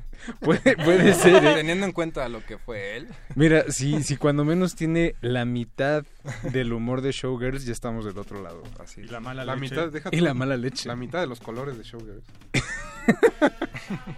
Oh, yo espero que sí. Digo, No, Verhoeven lo puede hacer perfectamente. Es, es, el, es el hombre que es, es, es el hombre adecuado para hacerlo. Es él o Brian De Palma para hacer una película de este tipo. Imagínate que hiciera una película dos. Ay, no. Demasiado, demasiado para... Demasiada cochinada. ¿No Para hacerlo una. Brian De Palma? ¿Mm? El año pasado, ¿no? Iba a estrenar una Brian De Palma. Domi- Domino, pero este hay problemas legales ahí este con la película, está atorada, entonces este no no puedo salir. Se iba a estrenar en Berlín, luego se iba a estrenar en Cannes, luego en Venecia. este de Game of Thrones, ¿no? El- Sí, el Jamie. Nicolás Coster Baldó. Pero la película tiene problemas legales como el Quijote de, de Gilliam. Ah. Entonces, hasta que no se resuelva ese problema, vamos a poder ver la nueva película Ojalá de De esté Palma. mejor que el Quijote de Gilliam. ¿Para qué esperamos tanto tiempo, cara? Alberto, Bueno, ¿por pero sale Adam Driver. Pues, ya que vamos a algo popular, que vamos subiendo poco a poco. Si bien no comparto el eh, toda esta hype, pero sí me... Ya vamos a empezar a hablar de superhéroes, ¿no es un F7? No, no superhéroes, pero... Uy. Pero sí Keanu Reeves. Oh, Sí, sí, sí, sí. Creo que John Wick, ¿no? creo que sí esperamos John Wick, ¿no? Yo Claro sí. Más Sí, allá, más allá de que Ah, sí pensé no que iba a decir Toy Story 4. Ah, yo sí la espero, que también va a estar ahí. Va a Keanu estar Reeves. también ahí. De hecho, el cartel este que sacaron Con el perro. con el perro ah, es un, un gag bastante afortunado. Pero sí creo que para eh, saber cómo cierra, al menos aparentemente, esta trilogía, después de No, y bueno, sale Halle Berry, ¿no? Halle Sí. Una foto de ella con... Dos Houston, Angelica Houston como villana. Híjole, eh, Pinta muy nuevamente, bien. Pinta muy bien. nuevamente salen todos los personajes de la película anterior. Pues con todo este despliegue de producción, ese despliegue de secuencias de acción, pues sí se antoja. Sobre todo como cierra la primera, digo, la segunda parte. Sí, como claro. este asesino ahora desterrado de esta sociedad secreta de, De asesinos. de De asesinos, asesinos. de, de sicarios profesionales, pues, pues sí se antoja bastante. Digo, yo, yo tengo un par de problemas con la segunda, pero la verdad es que las escenas de acción Sí, son realmente. del- de lo mejorcito que ha la habido en años. En, en el lado occidente, ¿no? Es lo mejor de acción. Yo creo que sí. O se va de la mano con Misión Imposible, quizá. Tal vez Transformers 6. Bumblebee. No la vi. No, pero No, sin duda hay que no. verla, o sea. Bumblebee. No. no. Y bueno, sí la eh, aunque esa no, era- no lo dudo. aunque no estuviera como así esperada, porque realmente no nos habíamos enterado mucho de, de ella, pues apenas eh, salió el tráiler de esta nueva película de Jonas Ackerlund, Ujú. esta de Ah, Polar. que de alguna manera pues podría ser como un programa... Sí, es como un programa doble para Que va a salir en Netflix. ¿no? en Netflix el 25 de este mes y que puede ser como un preámbulo para John Wick, Ah, ah, aunque esta película está basada en una novela gráfica. No, y que además ah, de, de John Wick también va a haber una serie en, en FX, si no me equivoco, que se llama El Hotel. Que era como precuela. Ajá. Ajá. Que es para contar justo de Sí. todo este mundo de asesinos, que es la parte que menos me gusta. Pero Curiosamente es la que a mí menos me gusta. de echar a perder Eh, las en- cosas. créeme que en tres semanas cargué Billy. Pero sí creo que podemos empezar en esta pequeña lista con Star Wars. ¿Y tú, Rafa, con cuál cerrarías esta primera ronda? No sé, pero creo que hay que aprovechar que ya que dijeron de Toy Story 4, ¿alguien todavía se entusiasma por ver Toy Story 4? Híjole. Yo no. A mí me gustó la 3, pero creo que había sido un buen cierre. Qué necesidad, ¿no? Ajá. O sea, es como en la 3 hablan Socio de crecer y así, dinero. ahora que van a hablar de la crisis de la mediana edad de Andy. A mí me llama mucho la atención que uno de los juguetes ya es fabricado por la niña, que es el, el tenedor que ha salido del, del tráiler. que, que, digo, propicia muchas preguntas metafísicas al respecto. no, no, no, sí, o sea, Ya, ya veo venir el texto. Así. se lo vamos a igual, pedir a Mario digo- de la Serna, saludos que anda por ahí. Si alguien nos puede sorprender con alguna secuela, pues creo que es Pixar. Sí, supongo. Digo, Los Increíbles 2 es como... Eh, está regular, pero ¿Cómo tampoco va? esperábamos tanto de Toy Story 3 y estuvo, estuvo bien. Ya no voy a echar más bilis. Te prometo que este año me voy a controlar. No, yo no. Pero Ana sí está muy entusiasmada. Estoy muy entusiasmada en realidad. No, la verdad es que no esperaba que sucediera, pero pues a ver, ¿no? Llevaré a mi sobrinita, seguro le va a gustar. O sea, igual supongo que ya no es, no puede ser Pero es para demasiado tu exigente. generación, ¿no? No lo sé. Para los hijos de mi generación, tal vez. Bueno, No, es que- ¿Cuándo salió la última? Hace En 10 el años. 2010. No, ¿Qué? dos- No. Sí, sí, sí. No fue hace 10 años. Nueve. Bueno, en el 2010. ¿Es en serio? Sí. Esos niños ya entraron a la escuela. Ajá. Por eso te digo, es para los hijos de mi generación. Los hijos de Andy. Ay. Sí, sí, sí. Porque Literal. justo cerraba con Andy dejando ir a la universidad. juguetes, ¿no? Sí. Ajá, sí. Esperemos, esperemos que Andy haya usado protección. Al parecer no. Sí, ¿no? Digo. Bueno, eh, Mauricio Ordiña ya marcó la pausa musical. Así que habrá que hacerle caso. Vamos a escuchar ahora el tema de, de los créditos finales de Blade Runner. Cargo de Evangelis. No se despeguen. Recuerden que están en resistencia modulada.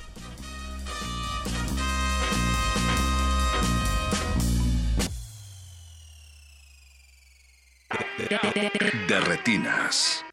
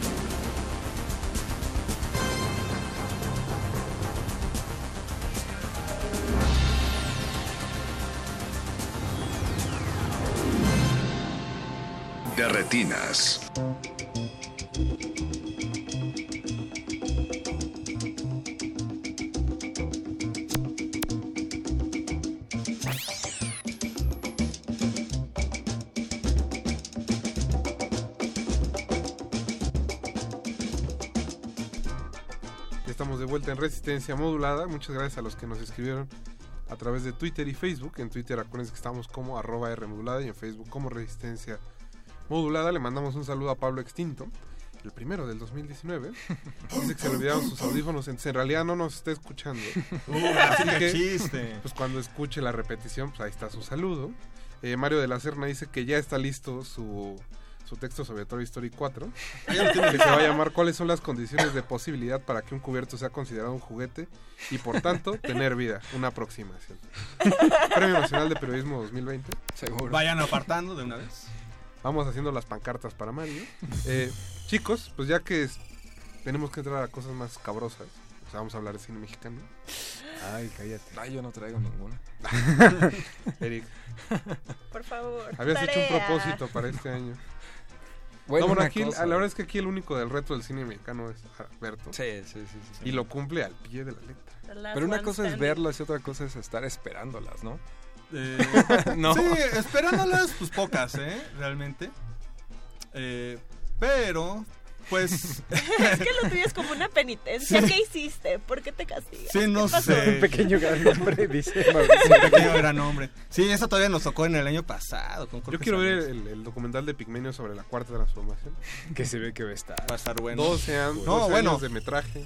El- 12 años de metraje. Lo más esperado es el regreso de Fernando Sariñana. Claro. Es el regreso de Fernando Sariñana. Eso es lo más esperado. Pero si es su regreso, va a desenlatar una de las cuatro que tiene por ahí. No, de hecho es con Martín Altomaro y Andrea Legarreta haciendo un remake, ¿por qué no? De eh, una película que se llama eh, Mi esposa se fue de casa. Qué bonito. Y pues es el regreso de Fernando Sariñana, lo que más espero está. No, es... Pues así es, algo esperado, obviamente no tanto. Fernando, si nos estás escuchando, tengo una gran idea para Marte Duele Más, la segunda parte de Marte Duele Sí, de hecho se, Háblanos a cabina, por favor. de hecho se tardó ba- bastante. Pues la última fue esta donde Demian Bichir tenía cáncer. Sí, este- Bueno, donde todos tenían cáncer en realidad. Sí, enemigos íntimos se llamaba, ¿no? No me acuerdo, la verdad es que... Creo que sí. He de confesar que no me acuerdo el nombre, la película era horrible. Sí. Nada más me acuerdo que salía Demian Bichir, su hija, y una actriz, este... Pues creo que era como la esposa, ¿no? En ese entonces de Sariñana. o- No, no, ya estaba grande la señora. Ah, no, entonces no sé. No me acuerdo. Creo Pero que bueno. Dolores Heredia. No, no, ah, bueno, sí. o sea, Creo que sí, ¿no? Pero la señora grande que tenía cáncer era otra. No me acuerdo. Pero era Bueno. horrible. ¿eh? ¿Y todos tenían cáncer? Y es de hace como 12 años. Sí, ya. Pues que después de eso, pues se se echó a las arcas este el Canal 11. Ah, sí. sí. pues sí. De ahí vas a querer eh, correr a Cristina Pacheco. imagínate. Saludos al equipo de Mi Cine, Tu Cine, Mi cine, tu aprovechando. cine. Qué bueno que, que ya no alcanzaron a, a Sariñana en esa administración. No, afortunadamente no. Pero bueno, Alberto ya puso sobre la mesa Sariñana. Sariñana, no, Está este- fuerte la apuesta. ¿Quién la quiere subir? No, ya, nos, vámonos. Pero habrá que decir que, digo, no es que esté esperando así, que lleva un año marcado en el calendario. Tampoco, no, no, no. Pero así de las películas mexicanas que van saliendo, eh, pues obviamente es como, por lo menos el morbo de saber qué onda con el complot mongol. sé que no Por es, puro eh, morbo. obviamente... de- Por puro morbo. por puro morbo, por supuesto. Eh, obviamente después de lo que ocurrió con Cantinflas, sí, obviamente el- la vara está muy baja realmente, no tiene mucha complicación. Sebastián del Alba. Ajá. Sí, Sebastián Pero Sí. nuestras vidas a Luisito Rey. Pero, exacto, creo que eso fue lo, eh, el gran logro que tuvo esa película. Pero sí tiene la chispa de lo que fue con eh, la película de, eh, dedicada a Juan Orol. Mm. Eh, puede tener este como pues algo ahí interesante. Creo que cuando nos enteramos de la de película de Juan Orol, así Roberto Sosa y todo, realmente era muy escéptico, pero, pero lo hizo bastante bien. O sea, porque obviamente también la película y el personaje le daba esa oportunidad de ser como muy desvergonzado en ese tono pues camp, ¿no? Obviamente eso ya no le funcionó con Cantinflas. No, el y personaje era una película más como como pagada por probidad. Sí, y, a- y además se notaba como mucho más seria, como mucho más solemne, en fin. Y aquí pues pues si tiene ese tono de Juan Orol más lo, eh, la versión eh, eh, anterior de, de Coplón Bongol con Pedro Hernández Jr., puede salir algo interesante. Puede salir por ahí algo. En este es donde sale Derbez, ¿verdad? Sí. Con Derbez. Y pues, también, bueno, encabezado por Yo mexicanas quiero ver este Godzilla. Digo, si ya vamos a considerar Pájaros de Verano, película mexicana, pues también es Godzilla, porque se filmó aquí. y- Pero Godzilla se filmó aquí en el cine en la Ciudad de México. Le contestó Nicolás Celis y Ya, anda. hasta- ya hasta Nicolás te dio tu manazo. Apocalipto es mexicana. Claro, para ¿no? esos, para esos estándares. Titanic es sí. mexicana. Entonces yo Pues mexicana. tienen la, la plaquita ahí en, claro, en, en claro, Rosarito. en Rosarito me Yo quiero ver la- yo la quiero ver el centro histórico. Sí, que dice. Leonardo DiCaprio ahí este, jugaba básquetbol. Ahí está, la- hay una placa. Sí, es Aquí se real. raspó Leonardo. Aquí se raspó. Imagino que hay muchachos que van a la peregrinación. Seguro. Pero bueno, Ana, tú tenías otra sorpresa. La verdad que estoy muy de desacuerdo con tu elección de película mexicana. De más película este mexicana. Es que, perdón, amigos, yo no fui a Morelia. Y tengo muchas ganas de ver la camarista. Es mejor Te que Roma, decir, ¿eh? Es mejor Es que que Roma. miren, Sí. no sé porque la verdad es que yo quiero mucho a mejor mi que Roma. nena. No, Es yo- mejor yo me que Roma. a la boda de mi mejor amigo. Ah, oh sí. No, tengo que confesar. Es que miren, las comedias románticas tienen lo suyo. Y la boda de mi mejor amigo es una de las mejores comedias románticas de los 90. Pero realmente dicho. crees que esta versión va a Va- ser lo va a superar. algo? No, ¿sabes qué? La verdad es que estoy muy enojada. Porque ni siquiera no aportaron nada, lo calcaron tal cual. Y perdón, no tienen a Julia Roberts. No, a mí me da la impresión de que va a ser como cuando hicieron La Niñera con Lisette aquí. Exactamente lo mismo. Deja eso. lo mismo. Con Fernando de la O. Hechizada. Hechizada versión TV Azteca. Betty la fea. No, bueno, eso Bueno, ya. Ojalá. Ojalá, no, o sea, Ahí al menos no. vendían Herbalife. Mi bella genio. mi bella. No, mi bella genio habrá sido. ten- no sé, eso no me acuerdo si hubo remake, pero bueno, sí, la niñera. Debió de haberlo. Debió de haber existido. Hagámoslo. Bueno, y también está esperando Club de Cuervos 4. Claro, La Casa de las Flores 2. sin duda. No, la verdad no. Bueno, no a falta, visto- a falta de títulos. No, no, no. A falta de títulos, yo sí quisiera. Hace, y eso lo descubrí apenas este, hace rato. Que Arturo Ripstein tiene ya una nueva película. El Diablo entre las piernas se llama. Eso suena bien. Oh, wow. La escribió, la escribió, obviamente, este, su señora esposa, Alicia. la señora Paz Alicia. Y está protagonizada por Alejandro Suárez y Silvia Pasquel. Qué bonito. Y la productora Mónica Lozano dijo que es la película más personal de Ripstein a la fecha. Esa es una aseveración muy temeraria. Y amenazan con regresar al Festival de Cannes. Muy bien. Digo, para aquellos que también quieran empaparse antes del último estreno de Arturo Ripstein, Pues la viene la Cineteca retrospectiva. le va a hacer una retrospectiva, 11 películas, eh, proyecciones, creo que todas son en DCP. No, no Eh, sé. pero bueno, digo, es una buena oportunidad para si no le han entrado a Arturo Ripstein, pueden hablarle a Mauricio Orduña para que les recomiende un par. Gran fan. Es un Sí, gran, lo malo es de que eh, Rebeca Gines Calero se quejaba de que no pusieron la ilegal con Lucía Méndez. Está cadena perpetua. Pero bueno, esa cadena perpetua. Bueno. Por, lo, eh, por lo Bueno, menos. eso sí es una gran. Para equilibrar. Eh, y yo, bueno, quisiera mencionar antes de ir al corte, pues la primera ficción de Tatiana Hueso, que se llama Noche de Fuego, que pues justo me da curiosidad porque Tatiana es una gran documentalista, Ujú. entonces no todos los documentalistas dan bien ese paso a la ficción. Ahí está Sergei Lotnitsa. Entonces, este... no, sí. Vienes con todo, Rafa, por Perdón. favor. Es de Descansen 2019 mucho vacaciones. Que es la de Tempestad, ¿no? Su última película. El documental de Sí, el Tempestad. documental. Ajá. Sí. Y que la verdad es que lo pusimos aquí en- entre las mejores películas que nos gustaron en las mexicanas. De hecho, cuando Vino vino, creo que la charla fue muy amena. Creo que fue de las eh, entrevistas más interesantes que hemos tenido. Por lo mismo que, el, que la película nos entusiasmaba bastante. Sí. Se supone que esta es una película sobre tres niñas que crecen en medio de una guerra. Pone aquí Jorge Negrete. Pero bueno, justo es la más bien la curiosidad como del paso entre ficción y Pero. ¿la va a filmar acá? Ya está, ¿no? Sí, ya. ¿La filma acá? Tranquilo, Veri. No, no, pregunto porque ella es de... A ver si, o sea, No sé si- Para considerarla mexicana. Depende. Ah, ¿Sabes quién la produjo? No, no, no, me Nicolás refiero a que su, Tu amigo Nicolás Celis. su primer documental no tiene nada que ver con México. No, no, no. No, es de- entonces, de- nada, más, mexicana, nada más pregunto. no- nada más pregunto. Pues con eso creo que vamos a ir a otro corte musical. Seguimos escuchando el soundtrack de Vangelis para eh, Blade Runner. Ahora toca el precisamente la canción de entrada. Recuerden que estamos en Twitter como arroba de modulada y en Facebook como Resistencia Modulada. Regresamos.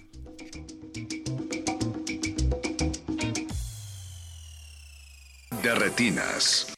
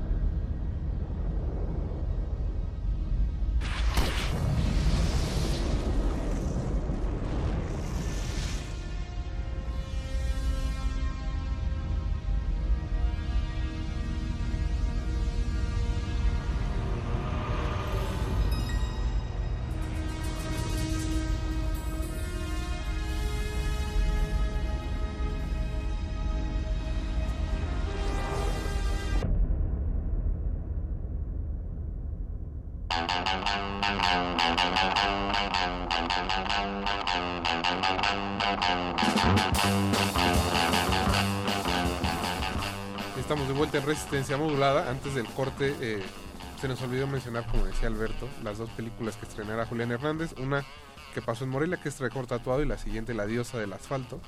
Las dos van a coincidir, me imagino, en algún momento del año en cartelera. Sí. Tengo antojo de, de ver este La Diosa del asfalto. Le mandamos un saludo a Julián. Sí, ahora este homenaje a este universo de películas populacheras, ochenteras, protagonizada por, eh, por mujeres eh, pandilleras, muy en, en la onda de las zorras o este, olor a muerte. O, o Los Panchitos, la verdad de Los Panchitos. Así se llama la película. Sí, hubiéramos empezado por los panchitos. Sí. y terminar con las Mala zorras. estrategia de Sí. comunicación. Bueno, pero es que Pero son ahí por, por- por mujeres, es por mujeres, pues las zorras. Pero bueno, chicos, se nos está acabando el tiempo en esta sección del programa. Así que quisiera que dieran ya. Bueno, más bien antes de seguir, Edgar Chávez García nos pone en Twitter: ¿Qué es esto? Un de retinas dedicado a las joyas del cine mexicano. joyas entre comillas. Si tan mal va, si tan mal va a pintar el primer año, digo el año, mejor ya ni ir al cine. No, No, ¿qué bueno, pasó? pero la verdad es que la mayoría de las películas mexicanas que- estrena, de las que ¿no? hablamos a final de año generalmente no las tenemos en el radar Sí, este, sí, a estas sí. alturas del año. Van saliendo. Y Guamat también está preparando nueva película. Sí. Eh, Carlos igual nos saca una versión extendida de nuestro tiempo. Bueno, pues ahí Roma viene- dos, El corte Roma del director. Aunque creo que ya se va a llamar Polanco o Sojo. Ahí viene también este, una película producida por este Bernardo González, Nos También. comió la, la eternidad. Mm. Que de Y su hecho corto, ¿no? También. Eh, sí, también ver tres en minutos. Netflix en algún momento, en teoría. Sí. ¿Cómo es? ¿Un abrazo de tres minutos? Three Minute Hold. Está, está muy bonito. Sí, entonces, sí, que no, que no exagera acá el... nuestro- Perdón, Edgar, si sonamos muy pesimistas. Eh, ya vivimos deprimidos. Pero ya para julio, agosto, La ya cosa es sabremos de las películas. Viene este Mi Reyes contra Godine.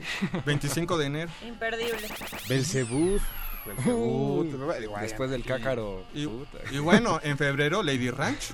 Lady Ranch. Lady Ranch, Va a haber muchas cosas bonitas. Sí, sí, sí. Pero por eso justo los quiero invitar. Se vienen que- unas emisiones de, de, de retinas bien, bien padres. Sobre este todo si vienen los invitados.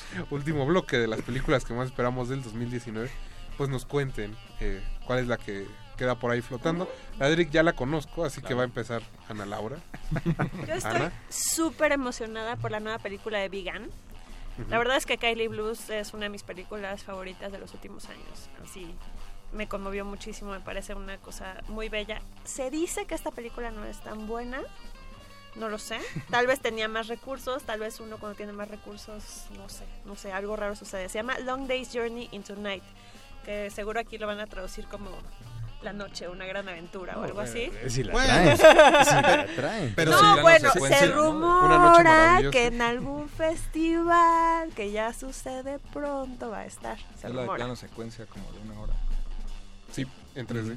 No, y es, es 3D. una... A ver qué tal. O sea, la verdad es que yo creo que vienen buenas cosas de Vegan. Me parece un gran cineasta como muy intuitivo. Entonces, la verdad me emociona muchísimo. Ana. Entonces ahora Eric habla de, Tarantino. Sí, vez. pero The Irishman, ¿no? Primero. Ah, Ah, la quisiste la, voltear. la nueva película de... Las maromas, ¿eh? Sí, la La, verdad, la maroma. No, sabes que es que vio el tiro y luego luego se acomodó. Ah, The Irishman con el regreso de Scorsese con De Niro. Ahora en Netflix. Netflix, su primera película con Al Pacino. Mi pregunta es, ¿la van a pasar en Los Pinos, Eric? No creo. No, no creo que Hay tenga... que la- decirle a Sergio Mayer a ver si hace una canción por ahí. Sí, que, haga la- que se empiece a hacer la gestión ya desde ahorita. Digo, ahora que anda liberando mujeres con solo para mujeres. Nos hace el milagrito. Un saludo, Oye. a- un saludo al congresista Sergio Mayer. A nuestro senador. A nuestro senador Sergio Mayer. Alberto, toca una- disparar. Una obra, lo de Sergio Mayer. Este, pues ya que estamos ahí, también festivales que próximamente van a llegar. Ahí de febrero, finales de febrero. Ojalá, ojalá. En ese caso no sé si esté. Ojalá lo, lo hagan, ya que es, es favorito de, de este festival. Apichapón, Güeras Atacú. ¿Qué pasó, Alberto? ¿Te ¿Tú, de la una de esas? No, no, no, espera, espera, espera, espera, calma, calma. Pero es que él eh, participa en un, eh, pues, en una antología. Pero aquí lo que me interesa no es tanto Pichapón, sino espero que por, a partir de este nombre lo traigan, porque otro de los eh, involucrados en una película se llama 10 años eh, en Tailandia, es Wisit Sasaranyeng, que es este director... Qué bonito ponerse en Tailandia. Claro. Ya tiene callo, hombre. Desde Tony ya. Bueno, bueno, bueno. Eh, es el director de Las Lágrimas del Tigre Negro, eh, es el director de Ciudadano Perro, eh, entre otras, eh, Red Eagle, por ejemplo. Y es una antología, pues muy en esta vena de París yo te amo, Nueva York yo te amo, etcétera, etcétera. Pero pues, ¿qué ha pasado en Tailandia? Pues presente en los últimos 10 años, visiones de cada uno. Y pues eso es más bien lo que a mí me interesa. eh, no tanto Pichapón, ya, ya sabremos qué, qué podemos esperar de él. Por ahí viene uno, eh, salió hace poco un nuevo corto de él que se llama Blue. Que en pocas palabras es 12 minutos de ver una persona una señora dormida. Qué bonito. Pero bueno, eso más o menos, desde el otro extremo, del lado el cine popular, pues viene esta película de... Yo sí quiero 10 dejar claro que a mí sí me gustó Cementerio de Esplendor. Ahorita lo arreglamos a la salida. Ahorita lo arreglamos. Le toca a. Jorge Negrete, Jorge. Eh, yo creo que ahí- se quedan muchas se quedan muchas películas ahí pendientes. Eh, yo nada más quisiera mencionar este Bacurau, la nueva película de Clever Mendoza Filho, el director de Aquarius. Eh, la película francesa de Corea con Juliette Binoche, Catherine Deneuve y Ethan Hawke, se llama La Verdad o La Vérité. Y Parasite de Bong Joon-ho, que seguramente va a estar ahí haciendo ruido. Ojalá que sean ¿Va a Netflix películas. o no? ¿Mm? O sea, ¿va a Netflix? o No, no, no. normal. No, esa ya este, sin Netflix. Eh, son películas que ojalá podamos ver. Este, Yo nada más quisiera agregar vida. dos. Ujú. Hobbs y Shaw, porque junta a dos de mis Uf. actores de acción favoritos, que es La Roca y Jason Statham. Lo mejor de esa película. Sin problemas podrían hacer un drama de Shakespeare si todavía viviera Laurence Olivier. Perdón, Mauricio. Y la otra es la nueva película de los hermanos Safdie, que se llama Uncut Hems, donde eh, Sandler. pues van a revivir la Sandler. carrera de Adam Sandler, lo cual siempre es bonito para la humanidad. Ojalá la UNESCO se lo reconozca. También de Beach Bomb. También, esa se ve también Como muy bonita. Más o menos cada La cin- nueva de Corine. Sí, Como cada 5 o 7 años reviven la carrera de Adam Sandler. Está ¿no? bien. Está bien. se Paul Thomas Paul Thomas Anderson, Anderson, Joe Apatow, ahora le toca a los hermanos Safdie. Qué bonito. Se van pasando la estafeta. Pues muchachos, muchas gracias por habernos acompañado. Aquí estuvo Eric Ortiz, Ana Laura Gracias. Pérez. Gracias por invitarme, amigos. Nosotros vamos a seguir eh, con nuestros amigos del Festival de Cine Judío, así que no se despeguen. Vamos a escuchar otro corte de Evangelis, en esta ocasión Memories of Green. Regresamos a Resistencia Modulada.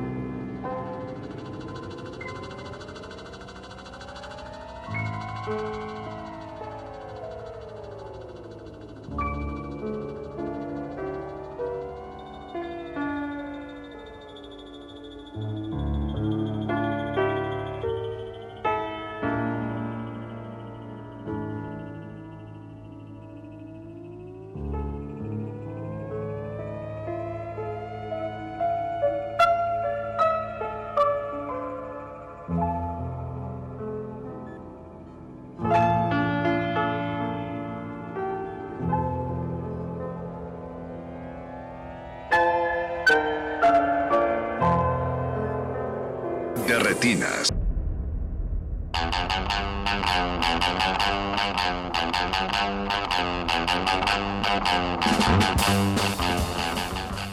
Ya estamos de vuelta en el 96.1 de FM de Radio UNAM y vamos a hablar con Isidoro Jamuy, que es director del Festival Internacional de Cine Judío, el que es de aquí de la Ciudad de México. Isidoro, buenas noches. Hola, ¿qué tal? Buenas noches. ¿Cómo estás? Todo muy bien. Pues cuéntanos, se nos está acabando el tiempo. Isidoro, pero cuéntanos rápido, ¿cuándo sucederá el festival? Pues el festival está de a partir del 18 de enero hasta el 7 de febrero. Ajá. No solamente estamos en la Ciudad de México, vamos a varias ciudades también. Estamos en eh, Morelia por primer año, estamos en Mérida, estamos en Cancún, en Guadalajara, en Querétaro.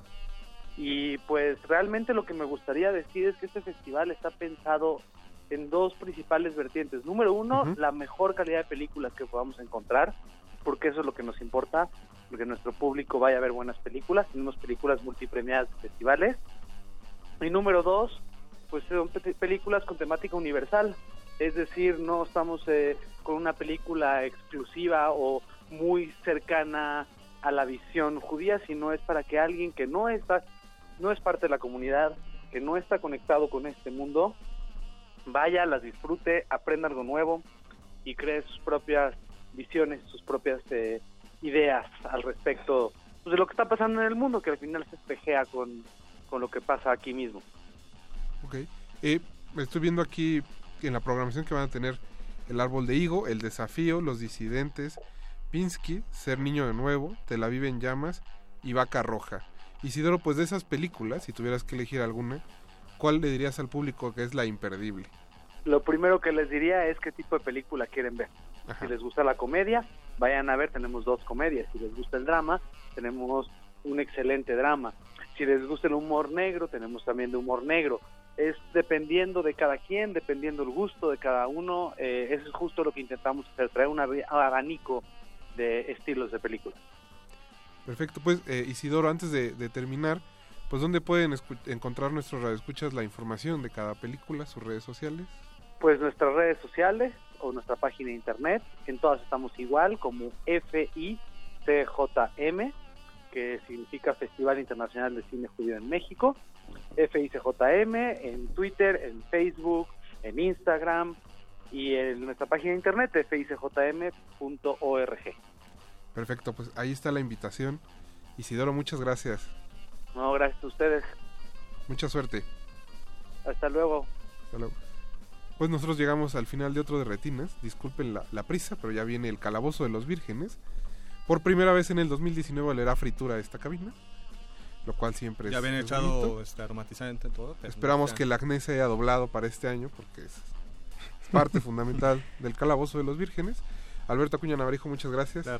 Jorge Javier Negrete. Gracias, Rafa. Yo nada más quería decir que lo que quiero ver en el 2019 no creo que lo vaya a ver en una sala de cine, pero es un México en paz.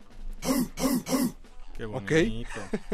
Muchas gracias a Mauricio Orduña que estuvo en la producción y a don Agustín Mulia en los controles, Alba Martínez en, en la continuidad. Eh, mi nombre es Rafael Paz y muchas gracias por estarnos escuchando. Es un placer regresar a la cabina y esperemos que nos acompañen todo este 2019. Hasta luego.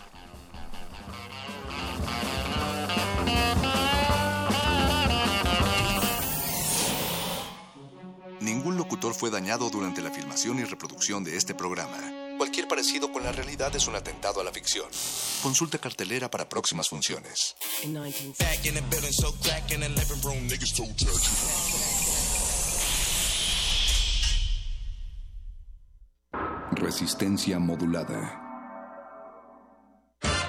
2019. 100 años del nacimiento de J.D. Salinger.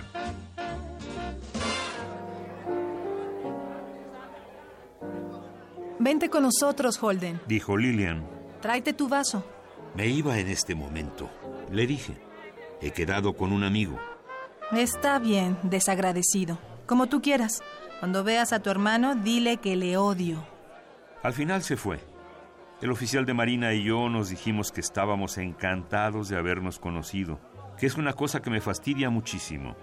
Me paso el día entero diciendo que estoy encantado de haberlas conocido a personas que me importan un comino. Pero supongo que si uno quiere seguir viviendo, tiene que decir tonterías de esas. El guardián entre el centeno. Fragmento. J. D. Salinger. 96.1 de FM. Radio UNAM. Experiencia sonora.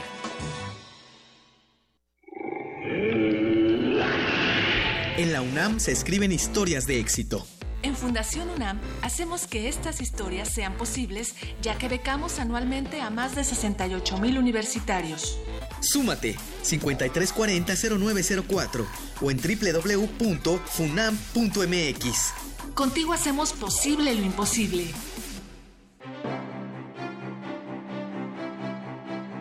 Museo Nacional de la Estampa presenta la exposición de Mía Flores, Itinerarios Gráficos, la cual reúne más de 400 obras y documentos que permiten hacer un recorrido por 25 años de creación gráfica y pictórica del artista. Para esta exhibición, Demián Flores decidió crear una pieza sobre los modos de impresión y circulación de la gráfica comercial y popular. La muestra de Demián Flores, Itinerarios Gráficos, está abierta en el Museo Nacional de la Estampa, Centro Histórico de la Ciudad de México.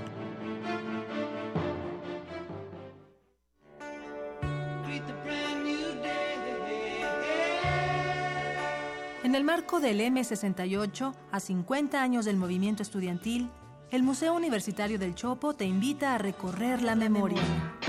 Peñas, pistas de hielo, revistas contraculturales, vanguardia, comunas, conciertos de rock a través de la exposición.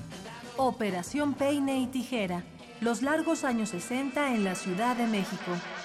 Revisión histórico-cultural de un periodo en donde el crecimiento urbano de la capital del país, Las prácticas artísticas experimentales, los nuevos usos de la cultura del ocio los movimientos políticos y sociales, y los eventos disruptivos del orden público contrastaron con las estrategias autoritarias del régimen para contener los efectos de la modernización del país.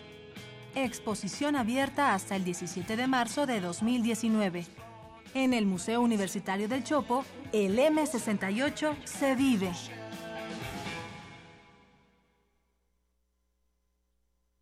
Resistencia modulada.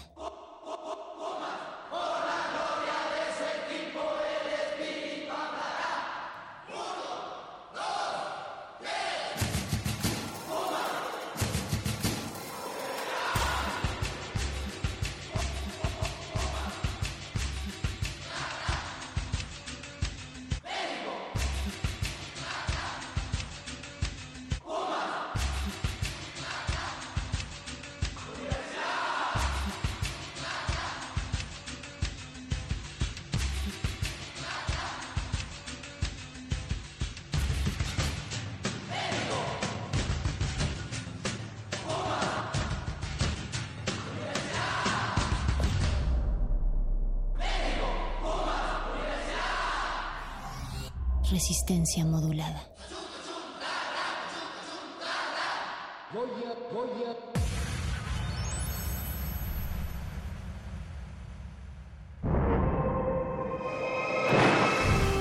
Los niveles inferiores de la nave de la Resistencia están dedicados a los calabozos, donde se resguardan los temas prohibidos y tomos de conocimiento olvidado. Más grande de ellos es donde guardamos los juegos, los cómics y las frituras de queso. Bienvenido a él, viajero. El calabozo de los vírgenes. El calabozo de los vírgenes.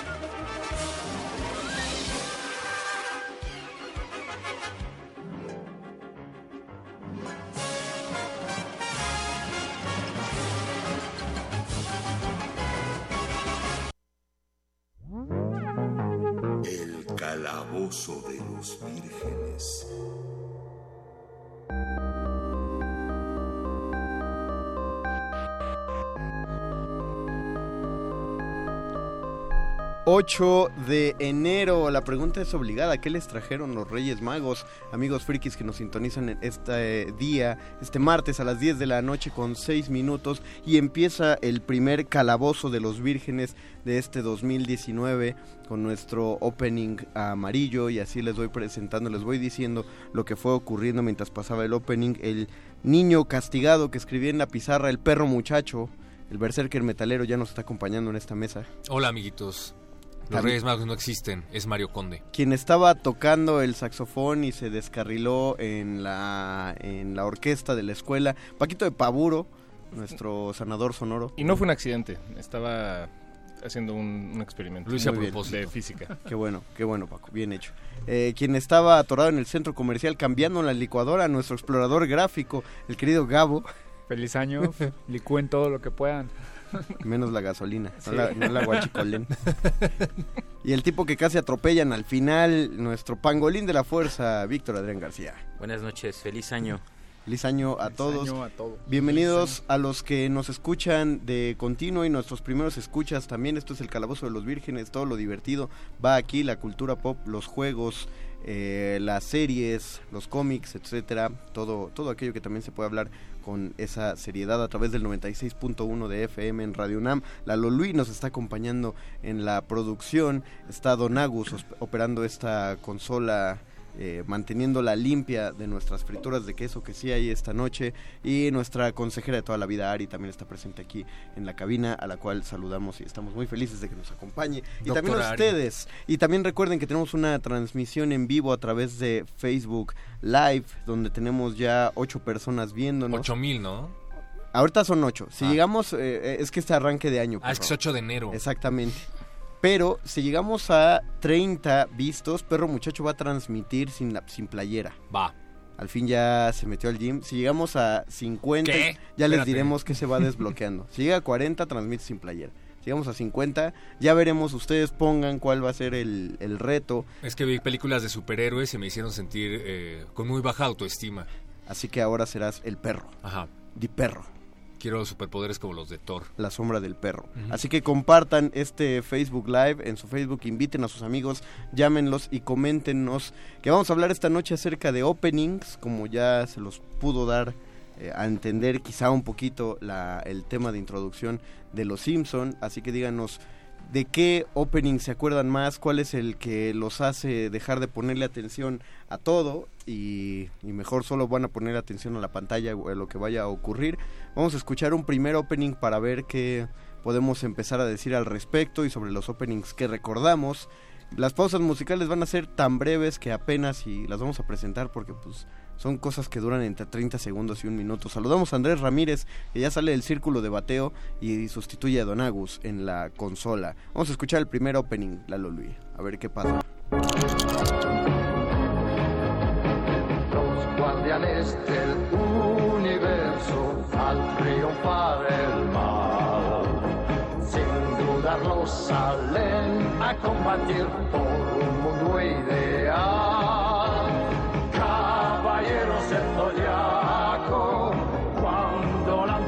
ataque, entonando contra su canción la canción de los héroes los guardianes del universo al triunfar el mal. Sin dudarlo salen a combatir por un mundo ideal. Caballeros del zodiaco, cuando lanzan su ataque, su canción, la canción de los héroes caballeros del zodiaco contra las fuerzas demoníacas guardan siempre en su corazón coraje para vencer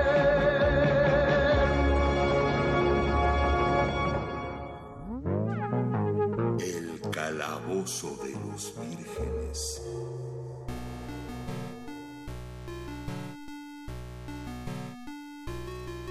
Ya empezaron a compartir nuestro video de Facebook Live. Llegamos a 18. Recuerden, si llegamos a 40. Perro Muchacho transmite sin playera. Lo primero que escuchamos fue la canción de los errores. Mejor De los errores, de los errores. Debo abogar por la audiencia y no, dijeron que 30. Si llegamos a 30, eh, Perro Muchacho transmite sin playera en 30, no 40. Oye, pero queremos que nos vean, ¿no? hay tranza, pero- Pero hay que cumplir, hay que cumplir, o sea, no podemos prometer y luego no cumplir. Sí, Nos sí. van a denunciar. No, este año. Profeco. Verán por qué hago radio. Nos van, a, nos van a denunciar con Profeco. Perro Muchacho, ¿tú qué nos dices de la canción de los errores? Híjole, ¿qué te digo? Para empezar, la original de esta versión del intro de Saint Seiya era en francés. Después la tradujeron al español y como para similar las cadencias y para acomodarla dentro de la canción decían errores y todo el mundo crecimos pensando que decía la canción de los errores. No entiendo por qué hicieron eso habiendo un intro tan glorioso como el de Pegasus Fantasy.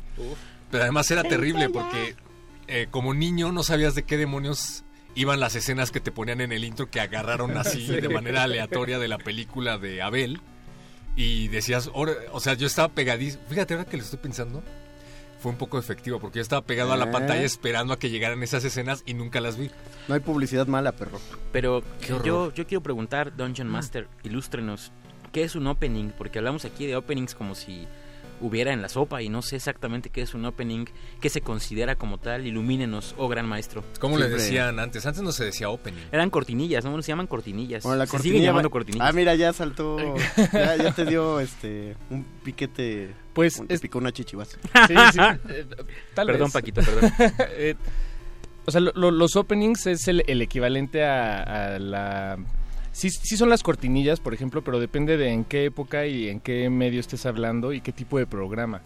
Porque, por ejemplo, si pensamos en, en el tema de Universal, que es, un, es como un jingle, pues tal vez los jingles también son openings, pero en el formato de, eh, radiofónico, ¿no? Eh, que son temas mm, musicales muy, muy, muy breves. Y bueno, como esos hay, hay eh, están los breves, como el del ejemplo dado, o están los temas que se hacen exprofesos para, para canciones, para caricaturas, por ejemplo, o para eh, series de comedia. Todo esto empezó en, en la década de los 50, si no me, si no me equivoco, cuando empezaron a usarse y a popularizarse como, como parte del lenguaje de, de, de estas... Y, y ahora ya se están tomando en serio, ¿no? Por así decirlo. Ujú. Por la basofia que acabamos de escuchar, pues te la tenías que fumar a fuerza, no había forma de, de Pero ahora te los puedes saltar en- Pero ahora en cuando... Netflix. y O además de intro, eso, claro. eh, no sé, no me acuerdo cómo se llama el, el artista mexicano muy conocido que hizo la versión latina del opening de Dragon Ball Super y se le fueron a la yugular, ¿no? Porque no, no les gustó cómo quedó. Bueno, es que también los, los japoneses tienen una cultura muy particular con, con los openings, ¿no? Por- en, en muchas series procuran eh, actualizarlos eh, siempre que sea una nueva canción, que la interprete una nueva banda. Y de hecho en las, com- en las eh, no, no conferencias, eh, eh, Comic En Con, las convenciones. en las convenciones, eh, luego invitan a bandas a que toquen covers o bueno, o, Y hay- o incluso las mismas bandas. Hay karaoke. Hay karaoke, sí. Que es, que es bien curiosa la... ¿Hacemos un karaoke? Deberíamos. De hecho, eso va a ser cuando lleguemos a 40, Paquito nos va a cantar un opening en japonés. Llegamos a 40 personas viendo el, en vivo. Ya van nos canta un 26. fragmento. ¿Quieres que vayamos apagando el aire, perro muchacho? No te enfermar. Más bien este, saquen a Ari, porque pobrecita. ¿Ari se quiere salir? Dice no, entonces no, ni modo, pero... Este... Eh, ¿qué? Ah, eh, me llama la atención la cultura que tienen en el anime sobre los openings, porque no tienen nada que ver con la serie. no es lo Además. padre. Y, y eso es que no es un defecto. Nosotros estamos acostumbrados a que el opening te tiene que decir de qué va el programa y no es cierto. Bueno, yo, yo sí he llegado a notar y yo por eso... eh, bueno, ya cuando ves generalmente muchos animes ya, ya leíste el manga, ¿no? Si eres un clavado claro. como nosotros. Pero yo sí he llegado a notar que los intros, los openings, sobre todo el anime, tienen muchos spoilers. Da- hace- hacen como guiños a lo que va a pasar o como que no... Pero, ah, pero yo decía la letra. Ah, no, la letra sí es... Pero tú hablas de las escenas que pasan. De las, eh, Claro. tal cual, ¿no? que... Sí, no, eh, yo de verdad que, que desde el- fuera de cabina intentaba como comprender es- cuál es este concepto de opening y ahora empiezo a escuchar como algunos rasgos que tiene lo que entendemos por opening Y entonces eh, hablan de la letra, o sea, entonces quiere decir que si no hay letra no es un opening. Lo pregunto co- con una curiosidad muy genuina porque yo, yo decía, y esto lo, lo comento por lo siguiente, cuando hablamos de, de que el tema de hoy sería openings, hace tres meses que planificamos este programa, Claro. como siempre, eh, yo tenía dudas si, por ejemplo, la, la voy a llamarle cortinilla con perdón de Paquito. No, no, no. La, la cortinilla de, de inicio de Star Wars, que como recordamos fue muy polémica porque era una forma de empezar películas no habitual. Generalmente empezaban con los créditos, ¿no? Y. George Lucas decidió empezar como contando una parte de la historia y luego entrar ya a- en medias res a la historia como tal. Si eso se consideraba opening, más que nada porque para mí el concepto de opening significaría algo que casualmente no sirve como para abrir una algo y me, me- me hablaban fuera de cabina de muchos como rasgos que al parecer ustedes identifican como openings que a lo mejor eh, valdría la pena como poner sobre la mesa claro, incluso sí, preguntar sí. si todos entendemos lo mismo. Y, y ahora me llama la atención que hablan como de música imágenes porque tú distinguiste no los openings eh, openings como tal, de los openings del radio, como si la imagen fuese algo determinante, y ahora tú hablas de las letras, Gabo, entonces yo, yo sigo y me emociona seguir con esta curiosidad de qué es un opening en términos... eh, Podemos seguir desglosando ahorita este Podríamos puntos. seguir hablando acerca del tema, pero... No, no, seguimos Los desglosando los puntos, nada más quería leer los comentarios porque ya son un chorrísimo y este y escuchamos otro opening y así nos vamos. Pregunta Stephanie Estéfico Barrubias que por qué traes lentes oscuros, perro muchacho. Porque si lo- me los quito se pierden. Es que, hay mucho, es que hay mucho brillo aquí en la cima del éxito. Porque los reencontré y no me quiero desafanar de ellos. Daniel Felipe Vázquez Román, no, ese no, Pegasus Fantasy. Ese está padre también. Ve, pero empezaron a hablar desde que escucharon. Ese está muy chido. Estamos Roy- en 27, en 27, tres más, por favor, y... Y el perro muchacho se quita la playera. Eh, Roy Salazar, el opening de Digimon es bastante bueno a mi parecer. Daniel Mejor Felipe Vázquez serie. Román. Sí, Sí, definitivo. totalmente. Perdón. T- tampoco era mucho esfuerzo, ¿no? O De sea- hecho. Cruel Angel Thesis. Evangelion. Ah, ¿es ese? Alejandro Melo, oigan el de Thundercats, creo que anda por ahí Sí, también en la producción. Daniel Servin Camacho, el de Sailor Moon, perros. Ah, por esas... Pero ¿cuál Sailor Moon? Porque cada serie de Sailor Moon tenía su... Primera, primera temporada, yo creo. La primera temporada era el Ah, por esas 30 visualizaciones. Por, ya 31, perro. 31. Ahorita que suene la música te vas a quitar la playera y sigamos a 40, Paquito nos canta un fragmento Y yo- de yo opening bien en japonés. Nervioso, eh, nos van a denunciar a Profeco. Eh, Sergio P. Es radio cultural. Dice Daniel Felipe Vázquez Román, Soli- Solides, so- Solides Dream. Soldier Dream. Soldier Dream. Ahí dice Autocorrector, autocorrector. También de Autocorrector. Saint Seiya. Sergio P. Lozano, saludos mis estimados. De mis opening favoritos están los de Full Metal Alchemist y Shaman King. Sí, definitivamente. Daniel Felipe Vázquez Román, Sol- ah sí, ya lo corrigió, Soldier Dream. Francisco González Barajas, Obertura. ¿Cuál? Ralph Lemus, el opening de Atrápalos ya de Pokémon es el mejor del mundo. Lo hemos cantado aquí. Chipetotec dice el de Ghost in the Shell. Francisco Ah, González bueno. Barajas dice es Pascual Reyes. San Pascualito Rey. Tienes razón. El que hizo la versión en español del intro de Dragon Ball Super. Diego Ibáñez nos dice el intro de Capitán Centella. ¿Quién es Diego Ibáñez? ¿Quién es Capitán Centella? Digo, Ahí hay dos ¿cómo preguntas va? importantes. ¿Cómo va, Diego Ibáñez? ¿Cuántos años tienes, Diego? Dulce Valentina Paloma. Ah, los extrañé, te extrañamos, Dulce. Daniel Felipe Vázquez Román. You Catch Me de Sakura Card Captor. Oye, nos dice el Zarco en Twitter que, que por qué no le bajamos a la españolidad y nos ponemos unas entradas. Él pide la de Doctor Who, pero creo que esa no la tenemos Sí, esta noche. igual y, y una vez más, ¿cuál de todas las temporadas de Doctor Who? Y, y Pablo Extinto nos dice que algo de One Piece. A ver, tú, bueno. lo que te, lo que quieras, ya tienes uno, Lalo Luis, el que quieras, ponlo. Y ahorita sigo leyendo comentarios. Calabozo de los vírgenes.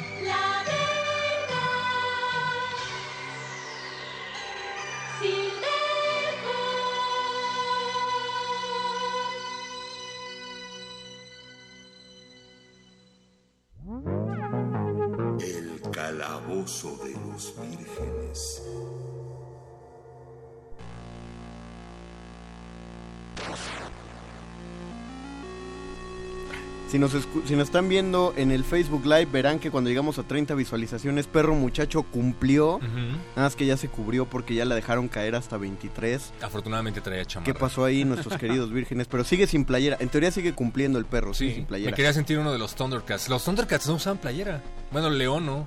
Usaban unos, usaban leotardos todos. Y tirantes, ¿no? Y tira- te- leotardos de tirantes. O sea, el de Pantro era el más, parecía pintado. Parecían Era- como, el, eh, como unos... Híjole. Tirantes. No, no. Sí, como los Paquito, ¿por, Dejémoslo ahí, Paquito. ¿por qué escuchamos ahorita los openings de Thundercats y de los Halcones Galácticos? ¿Por qué el éxtasis, Paco de Pablo? Bueno, no, está bien. qué buena está bien. pregunta, ¿eh? Me- me- es me que son muy en- buenos lo que Sí, quería saber. buenos. Si tú tenías una noción de por qué eran tan El de buenos. Silverhawks sí es mejor el opening que la serie, la verdad. Pues por ejemplo, Ah, sí. de, de lo que eh, planteaban hace rato, creo que fuiste tú, Conde. O sea, estas, este, estos dos sí son ejemplos de, de temas o openings o, o, este te- temas originales, temas de entrada, cor- cortinillas. No, no, no creo que haya solo un nombre para esto. Intros. Eh, estos dos que escuchamos son ejemplos de, de cuando los openings o los intros te, te cuentan la historia, quieren contenerlo. Ah, Simón. Como mira, ahorita te espera una dosis de esto, ¿no? Es como leer los ingredientes de, de una caja de cereal o algo así. Y luego ya hay otros que, que, que, pues más bien se van por otro lado. Sa- ¿Sabes qué intro no es eh, explicativo? Y de hecho hay un mini documental por ahí rodando en YouTube acerca de este, de el de X-Men, la serie de los 90. Tarararara. No tiene nada de letra. No tiene nada de letra y de hecho la persona que compuso el tema dice que, bueno, además de que dice que se basó básicamente en la percusión y alrededor de esta construyó todo, dice que Stan Lee eh, estaba muy insistente en que quería escribir una introducción para explicar de qué iba la serie, que se iba a repetir en cada opening. Gracias, ese. Bien hecho Y producción. toda la producción coincidió en que era tan pegajoso y tan bueno el tema que había que prescindir por completo del guion de Stan Lee. Hasta que Stan Lee tuvo que ceder y dijo, va, se queda así. Y Me gustaría tiene- leer ese guion, así que hasta le Exacto, hicieron un debería, documental. debería estar ahí en algún lado editado. Eh, es, también es gracioso que el de los Thundercats jamás lo tradujeron. O sea, el intro de los Thundercats no está Ay, sí, traducido al bueno. español. Se- y se escuchan muy bajito y hay letra, tiene letra en inglés, pero jamás eh, se esforzaron en hacer una letra en español para Thundercats. Solo porque sabían que era bastante pegajoso el que se iba a repetir el Thunder, Thunder, Thunder, Thundercats. Claro, claro. Y Ten- interesante que a pesar de que se ha tratado de retomar la serie no ha vuelto a tener el mismo impacto, ¿no? Dice Chipetotec, yo propongo que todos se quiten la ropa. No sabes lo que Si dices. llegamos a 60, va. 60 Híjole. visualizaciones. Solo porque ya, ya sí digo, ya, yo Master. acabo de llegar. Dice Milka Nava, qué bonito se ven hoy. Ah, muchas gracias. Debe decirlo por... Debió verte a ti, perro. ¿Ves lo que pasa en un calabozo de los vírgenes? No, Alejandro Melo... Alejandro Melo Ya nos dio el síndrome del marinero. dio el, dio el intro de intros y qué lástima que no lo trajimos. El de Mujer Casos de la Vida Real. Ay, Dios mío. El pianito. Bueno, qué, qué bueno que lo mencionas, Conde, porque eso me lleva a la... a- pues hace unos días, o no sé si fue hoy o ayer, se, se descubrió Hace o se viralizó días. que el tema, el, el jingle eh, o el, el- ¿cómo llamarle? Sí, es- eh, ahí sí es como una un firma. jingle, es como una firma musical de, de Televisa. En realidad son tres segundos o cuatro segundos íntegros del comienzo de una canción de Prince.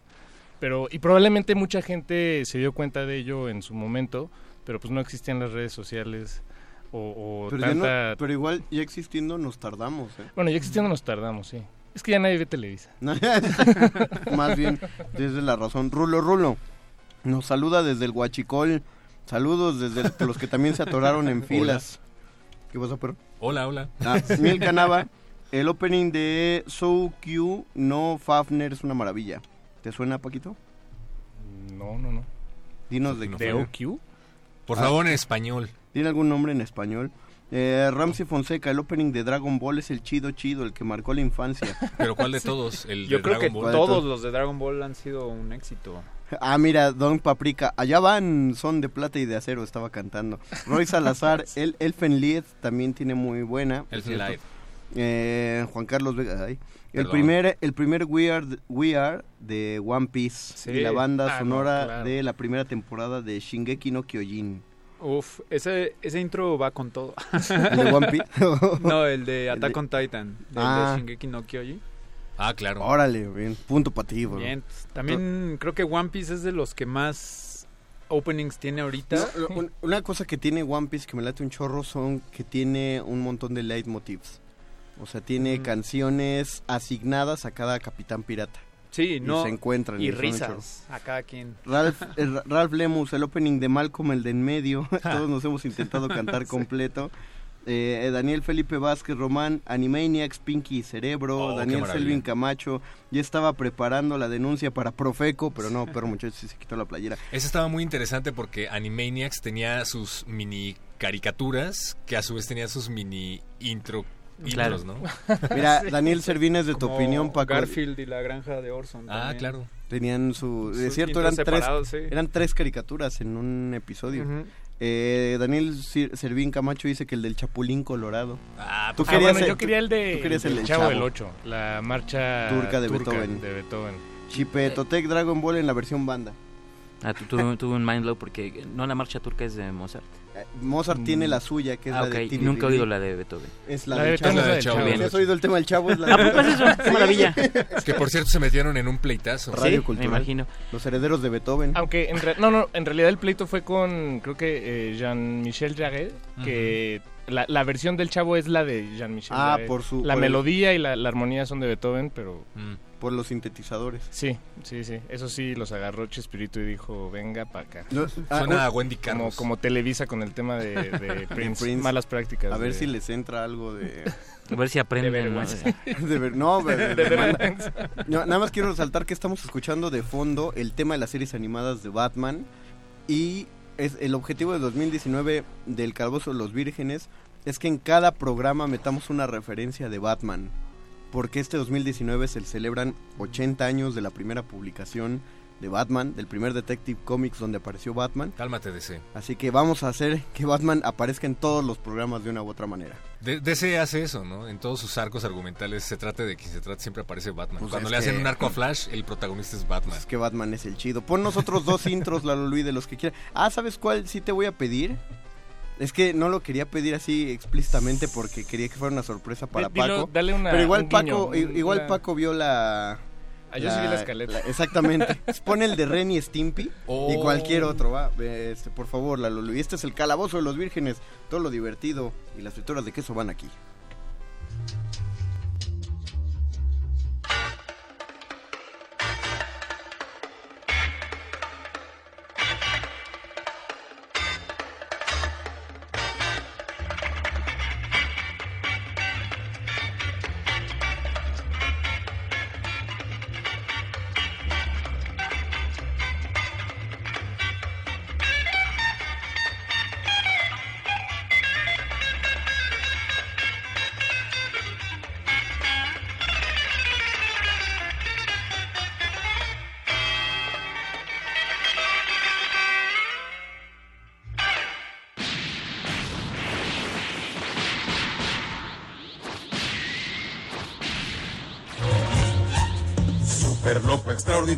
Fenomenoide, fenomenoide, corre hasta más no poder, fenomenoide, fenomenoide, rescata Washington DC, fenomenoide, fenomenoide, cuando no hay nada en la TV, fenomenoide, fenomenoide, su mente es de salchicha y mucho chocolate. Sin control lo analizo, fenomenoide, fenomenoide. Dexter es un genio con su máquina UNAS. Fue a mundos cibernéticos por un gran error casual. Se convirtió en fenomenoide,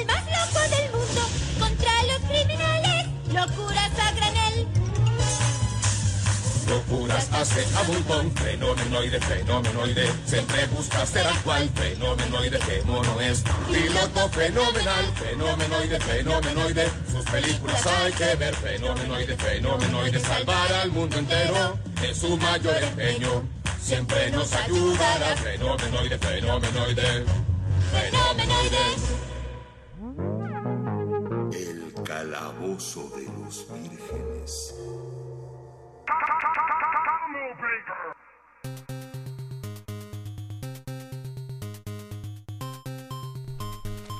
Monique Beaumartín dice, si no estuviera tan ronca, les cantaba la entrada y salida de Remy y Candy Candy. Dale. Oh. Daniel Felipe Vázquez Román, Batman de Danny Elfman, Miquel Méndez, intro de los Tiny Toons, Héctor Ah, C. wow.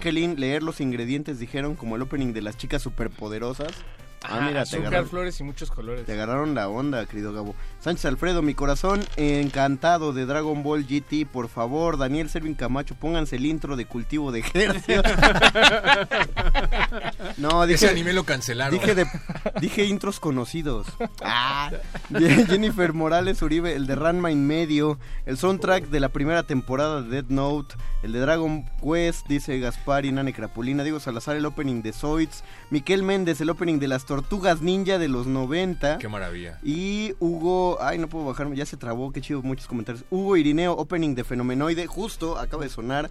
Daniel Felipe Vázquez Román, Freakzoid. Yo quiero Y- decir que me gustaba tanto Fenomenoide que la banda, el intento de banda que tuve de metal de adolescente se llamaba Freakazoid.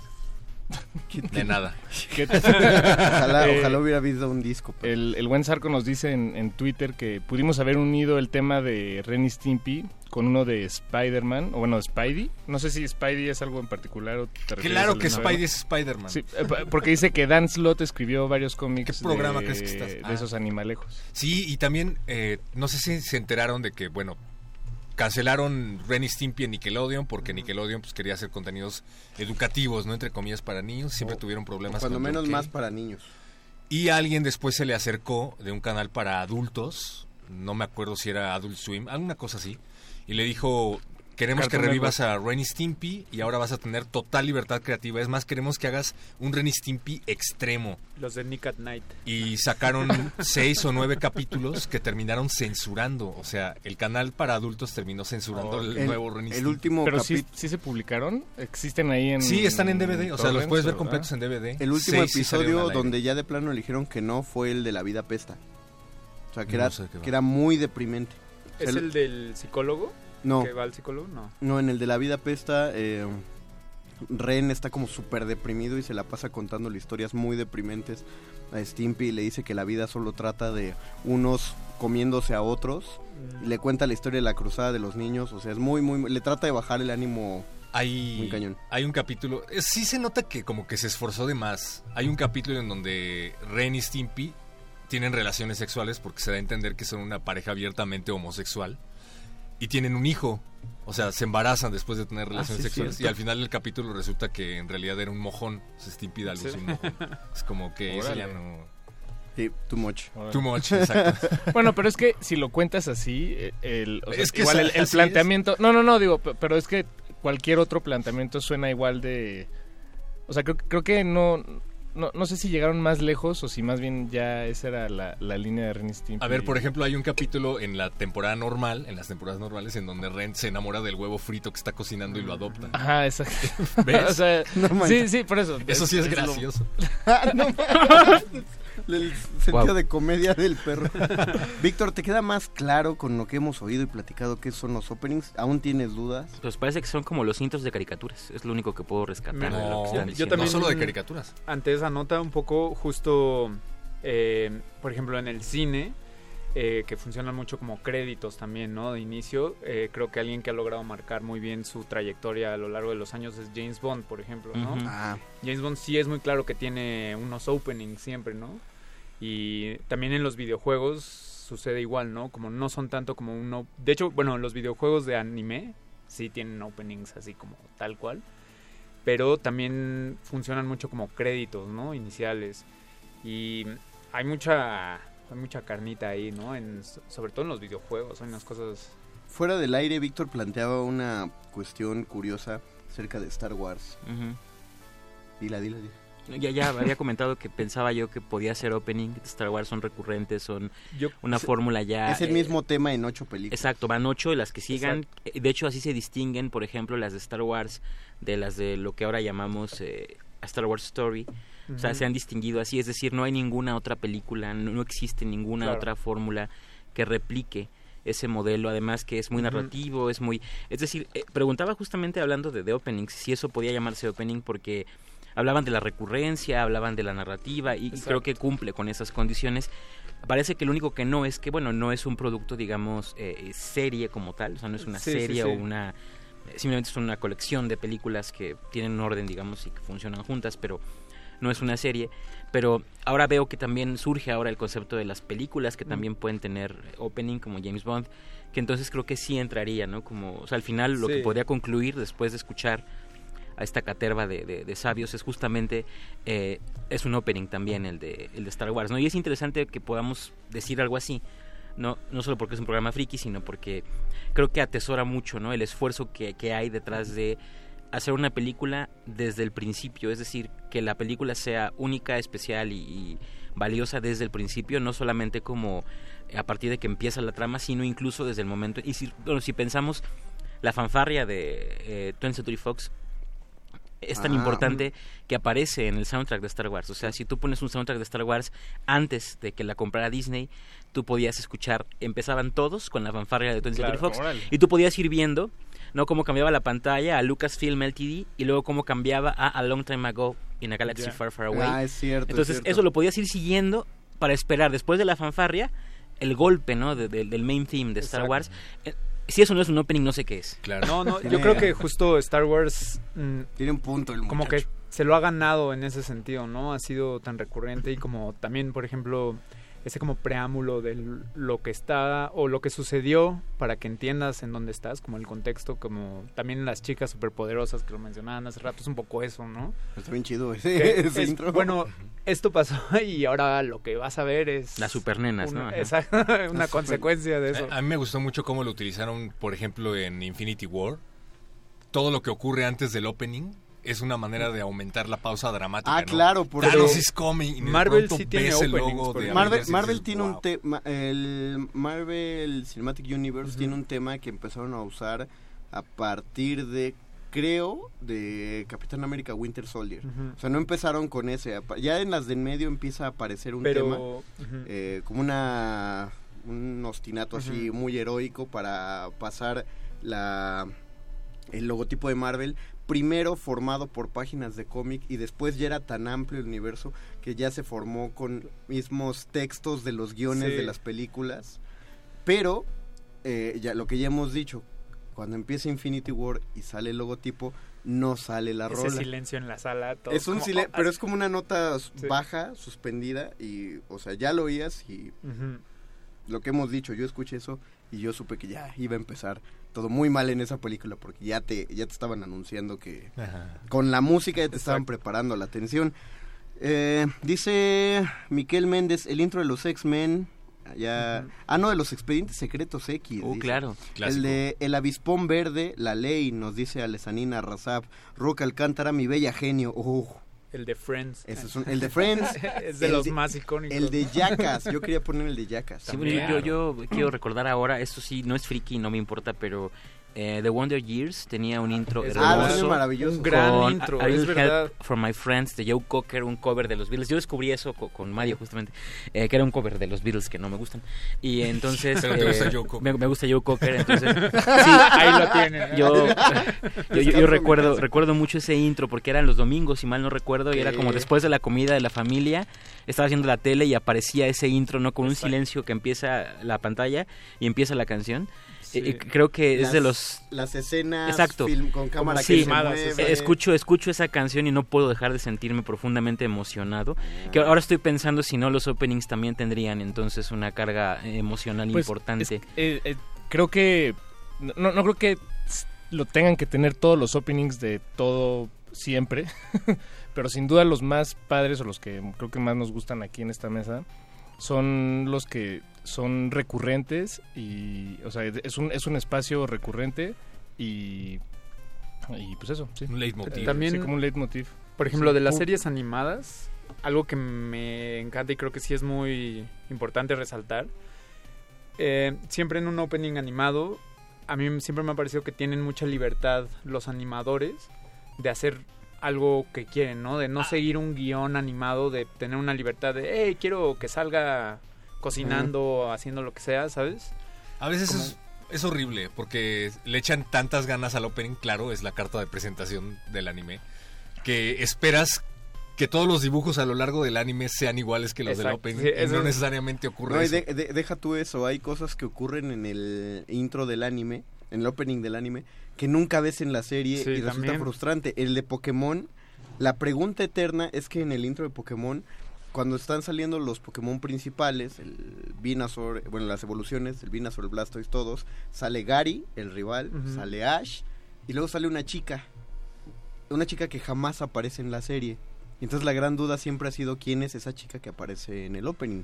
Lo que pasa es que en los mangas ella es un personaje que está planteado eh, para el resto de la historia, pero creyeron que lo iban a meter a la serie y no la metieron, porque Misty ganó mucha popularidad. Popularidad. Ah, pero ahí está, queda, queda como Ya. escondida por ahí. Pero eh, para responder o para ir respondiendo la duda de Víctor de si hay series que amamos por el contenido y por eso nos acordamos del opening o amamos el opening y ya ni nos acordamos del contenido. Vamos a escuchar dos openings de series, ya no de caricaturas. Esto es El Calabozo de los Vírgenes. Déjalas correr, Lalo Luis.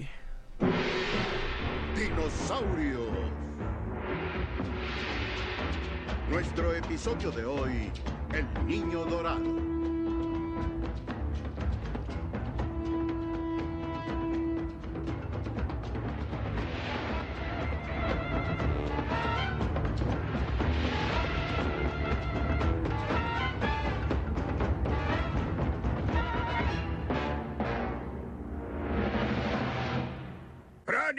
¡Ya vine!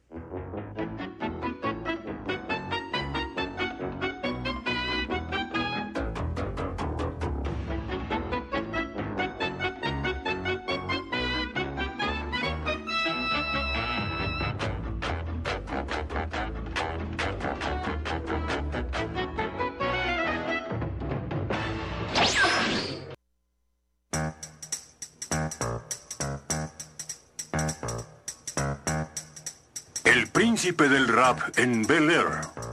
Y esta es la historia, pongan atención, de cómo mi vida se transformó. Cambio de arriba abajo lo que nunca pensé y llegué a ser Protagonistas Will. Smith, James Avery,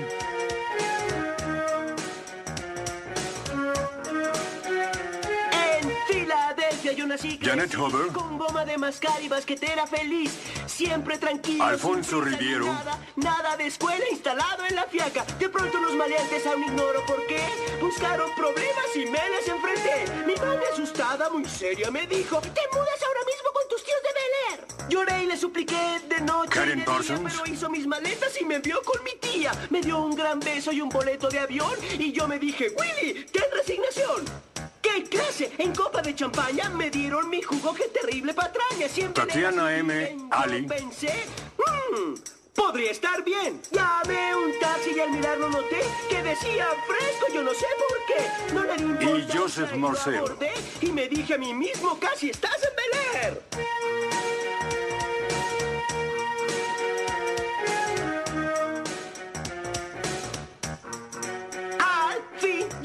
Mansión de lo más elegante y le dije al taxista, ponte desodorante. Mirando mi reino, finalmente pensé, ha llegado el príncipe de todo Bel Air. ¡Ah! Hoy presentamos Alerta, el príncipe llegó.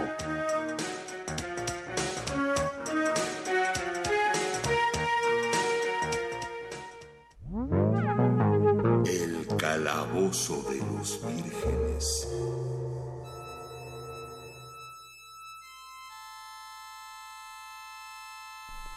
Escuchamos el intro de una de las series más darks que ha habido para la televisión infantil. ¿El príncipe del rack porque era negro? ¿Cómo? No. ¿A qué te refieres? Perro, este fue el último episodio al aire de Radio Bueno, UNAM un del perro. Tenemos un correo de Conapred, este. Conapred, ya, este, híjole, gobernación, perro muchacho. Así son, ¿no? Que no puedes formar parte de la cuarta transformación. No, de dinosaurios, perro muchacho. Y luego escuchamos la versión larga de del príncipe del rap, que hay que aclararlo, porque justamente todos conocíamos la versión televisiva, que era más corta. Hubo uno que otro episodio que nos dejaron escuchar la versión más Larga. alargada. De hecho, yo sabía que se iba a repetir la primera temporada cuando ponían la versión larga. Ah, sí, es cierto, porque era... Porque era como inherente al primer capítulo. Nos dice eh, Sol Sony, el de Pingu, caray. Pues esta lo podemos cantar. Pi, pi, pi, pi, pi, pi. Era raro, pingo. Héctor C. Funkelin, ya mencionaron Tank de Cowboy Vivo. Bien, lo acabamos de mencionar fuera del Sí, a, a los primeros calabozos, como los primeros 10, también. la poníamos siempre para empezar Gran el último intro, bloque. gran, ¿Está en Netflix? No. Cowboy Bebop, no. Luke Snack, perdón, llegué tarde, saludos. Ah, mira, alguien avisó que perro muchacho se había quitado la playera. Manuel Zárate. Changos, perdí el comentario de Manuel Zárate. ¿De qué me perdí? El de señorita Cometa, dice Manuel Zárate. Eh, no me acuerdo si tenía intro, seguro sí tenía, Sí, pero... claro.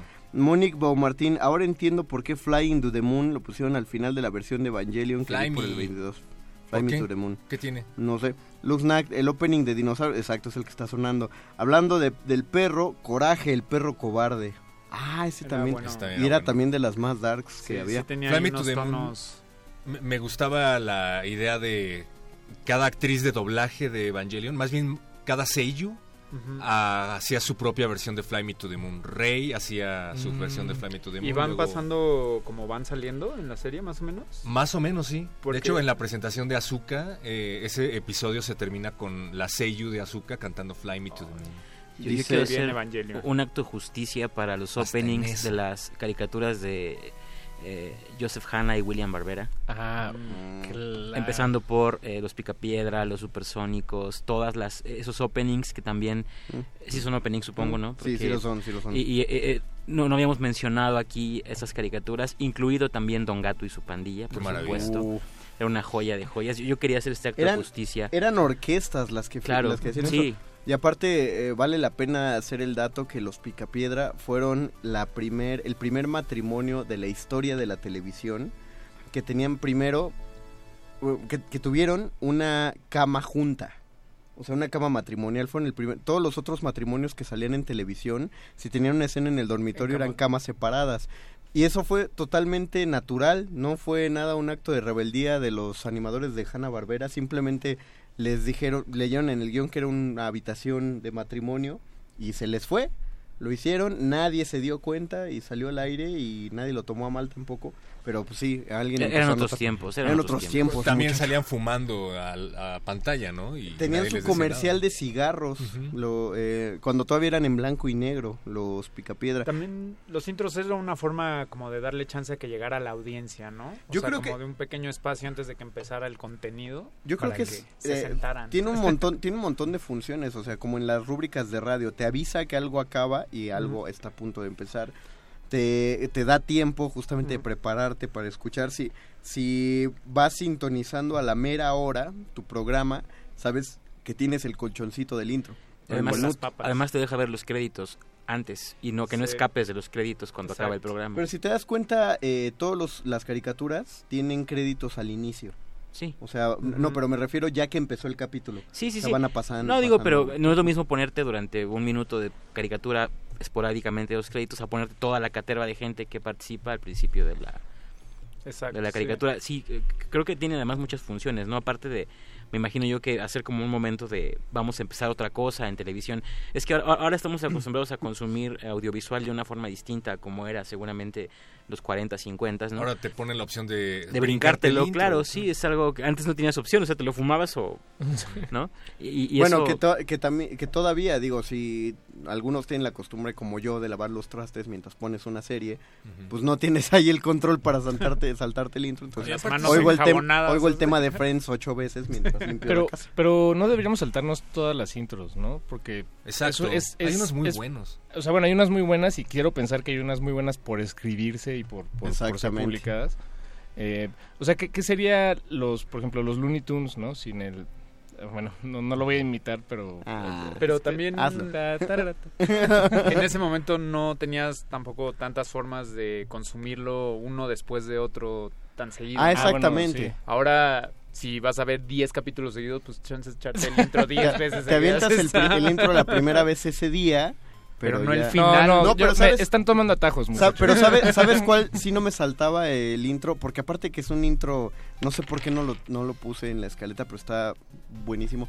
El de, el de Disenchanted, el de Desencanto de... Ah, del de Matt Groening. Del de Matt Groening que está en Netflix. Aparte de que la música es buenísima, cada intro animado te daba como, te iba avisando qué iba a pasar en el capítulo. O sea, hicieron animación distinta para cada uno.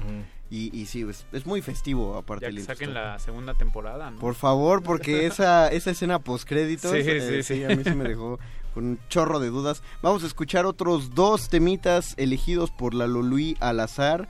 Antes les leo el comentario de Martelena. A primero Doris Yasmín nos desea saludos, feliz año, feliz año Virgen. Feliz año, feliz año, feliz año. Martelena dice saludos muchachos, ya no puedo oír las tres horas de resistencia modulada porque en el metro no se puede escuchar el radio. Pero el programa estamos, estamos trabajando en ello. este programa ha sonado buenísimo, dice Salomón Brian García, el de How I Met Your Mother. Eh, vamos a ver qué escoge la Lolui y regresamos aquí al último bloque del Calabozo de los Vírgenes. Todo lo divertido está sonando acá. Que siempre el mejor, mejor que nadie más. Atraparlos mi prueba es, entrenarlos mi ideal. Y viajaré de aquí allá, buscando hasta el fin. Oh Pokémon,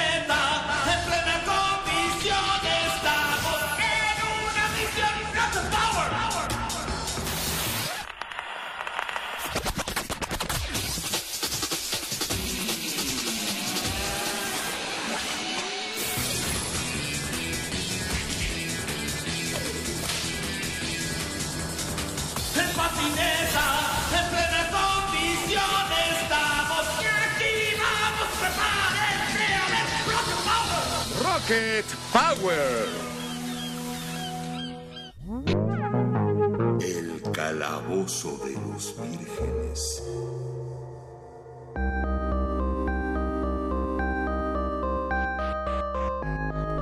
A elección de la Lolui sonó el que dice Gabo. ¿Qué opinas del intro de Pokémon, Gabo? Yo creo que es el mejor intro allá afuera.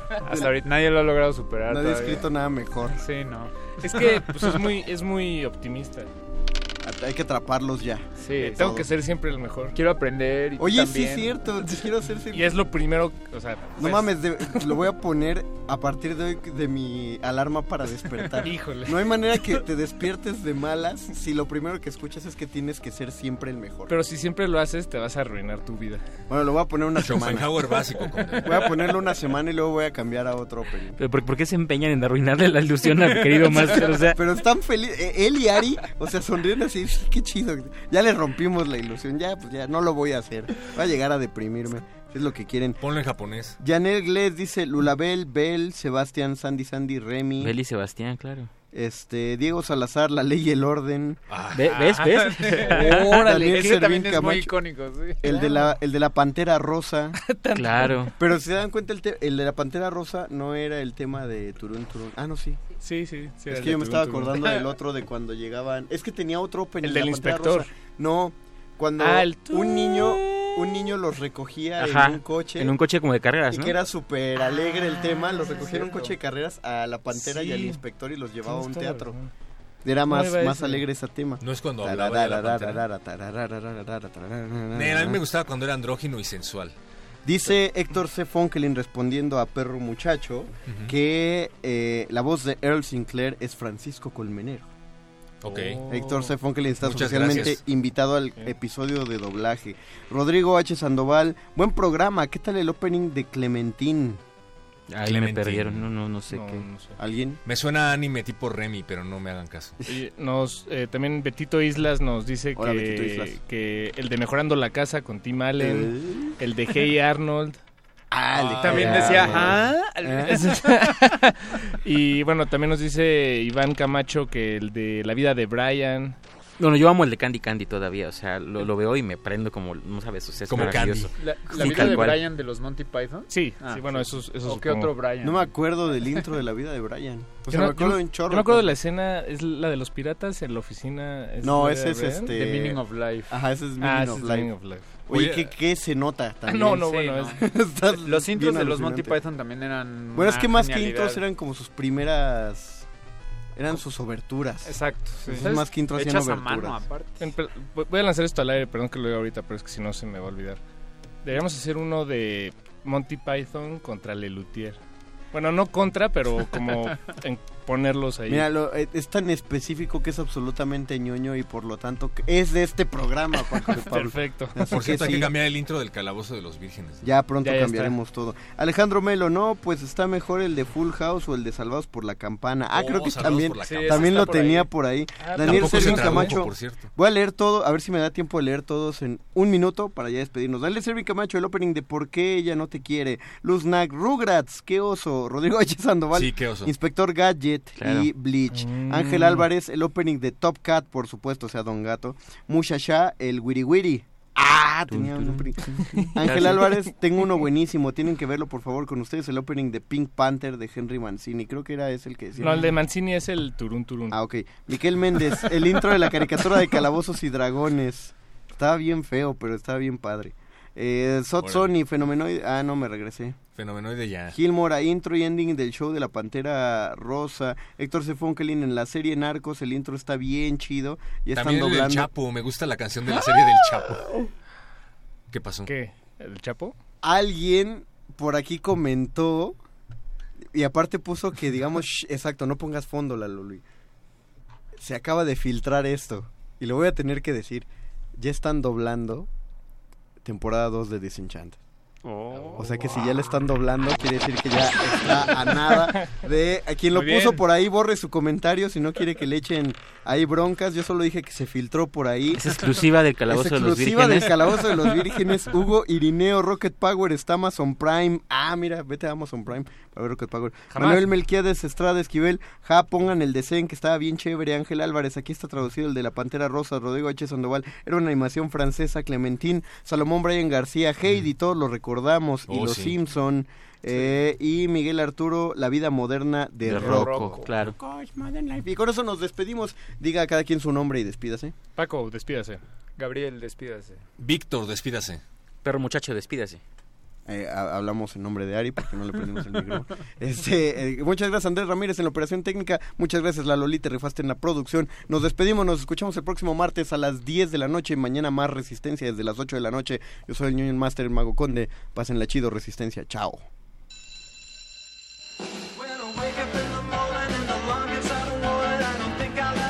Salvado por la campana.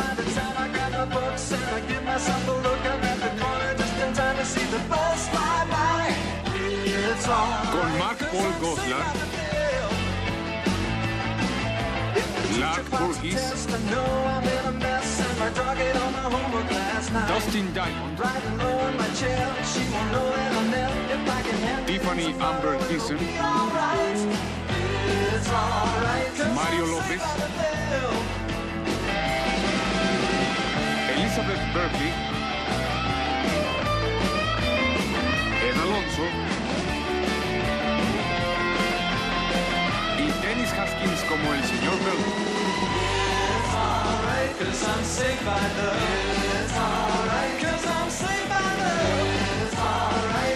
Salvado por la campana. ¿Qué ocurrirá con las queridas voces de nuestros locutores aventureros? Averígüenlo en la próxima emisión de El Calabozo de los Vírgenes. El Calabozo de los Vírgenes. You lose.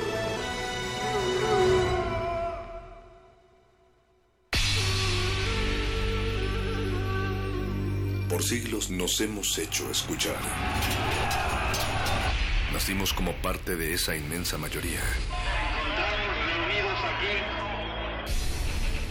Hablar, Escuchar. debatir, proponer, cuestionar. Está en nuestra naturaleza. Seamos instrumentos de conciencia de nuestro pueblo. Usamos el sonido porque atraviesa obstáculos. Muros, fronteras. Nosotros somos la resistencia.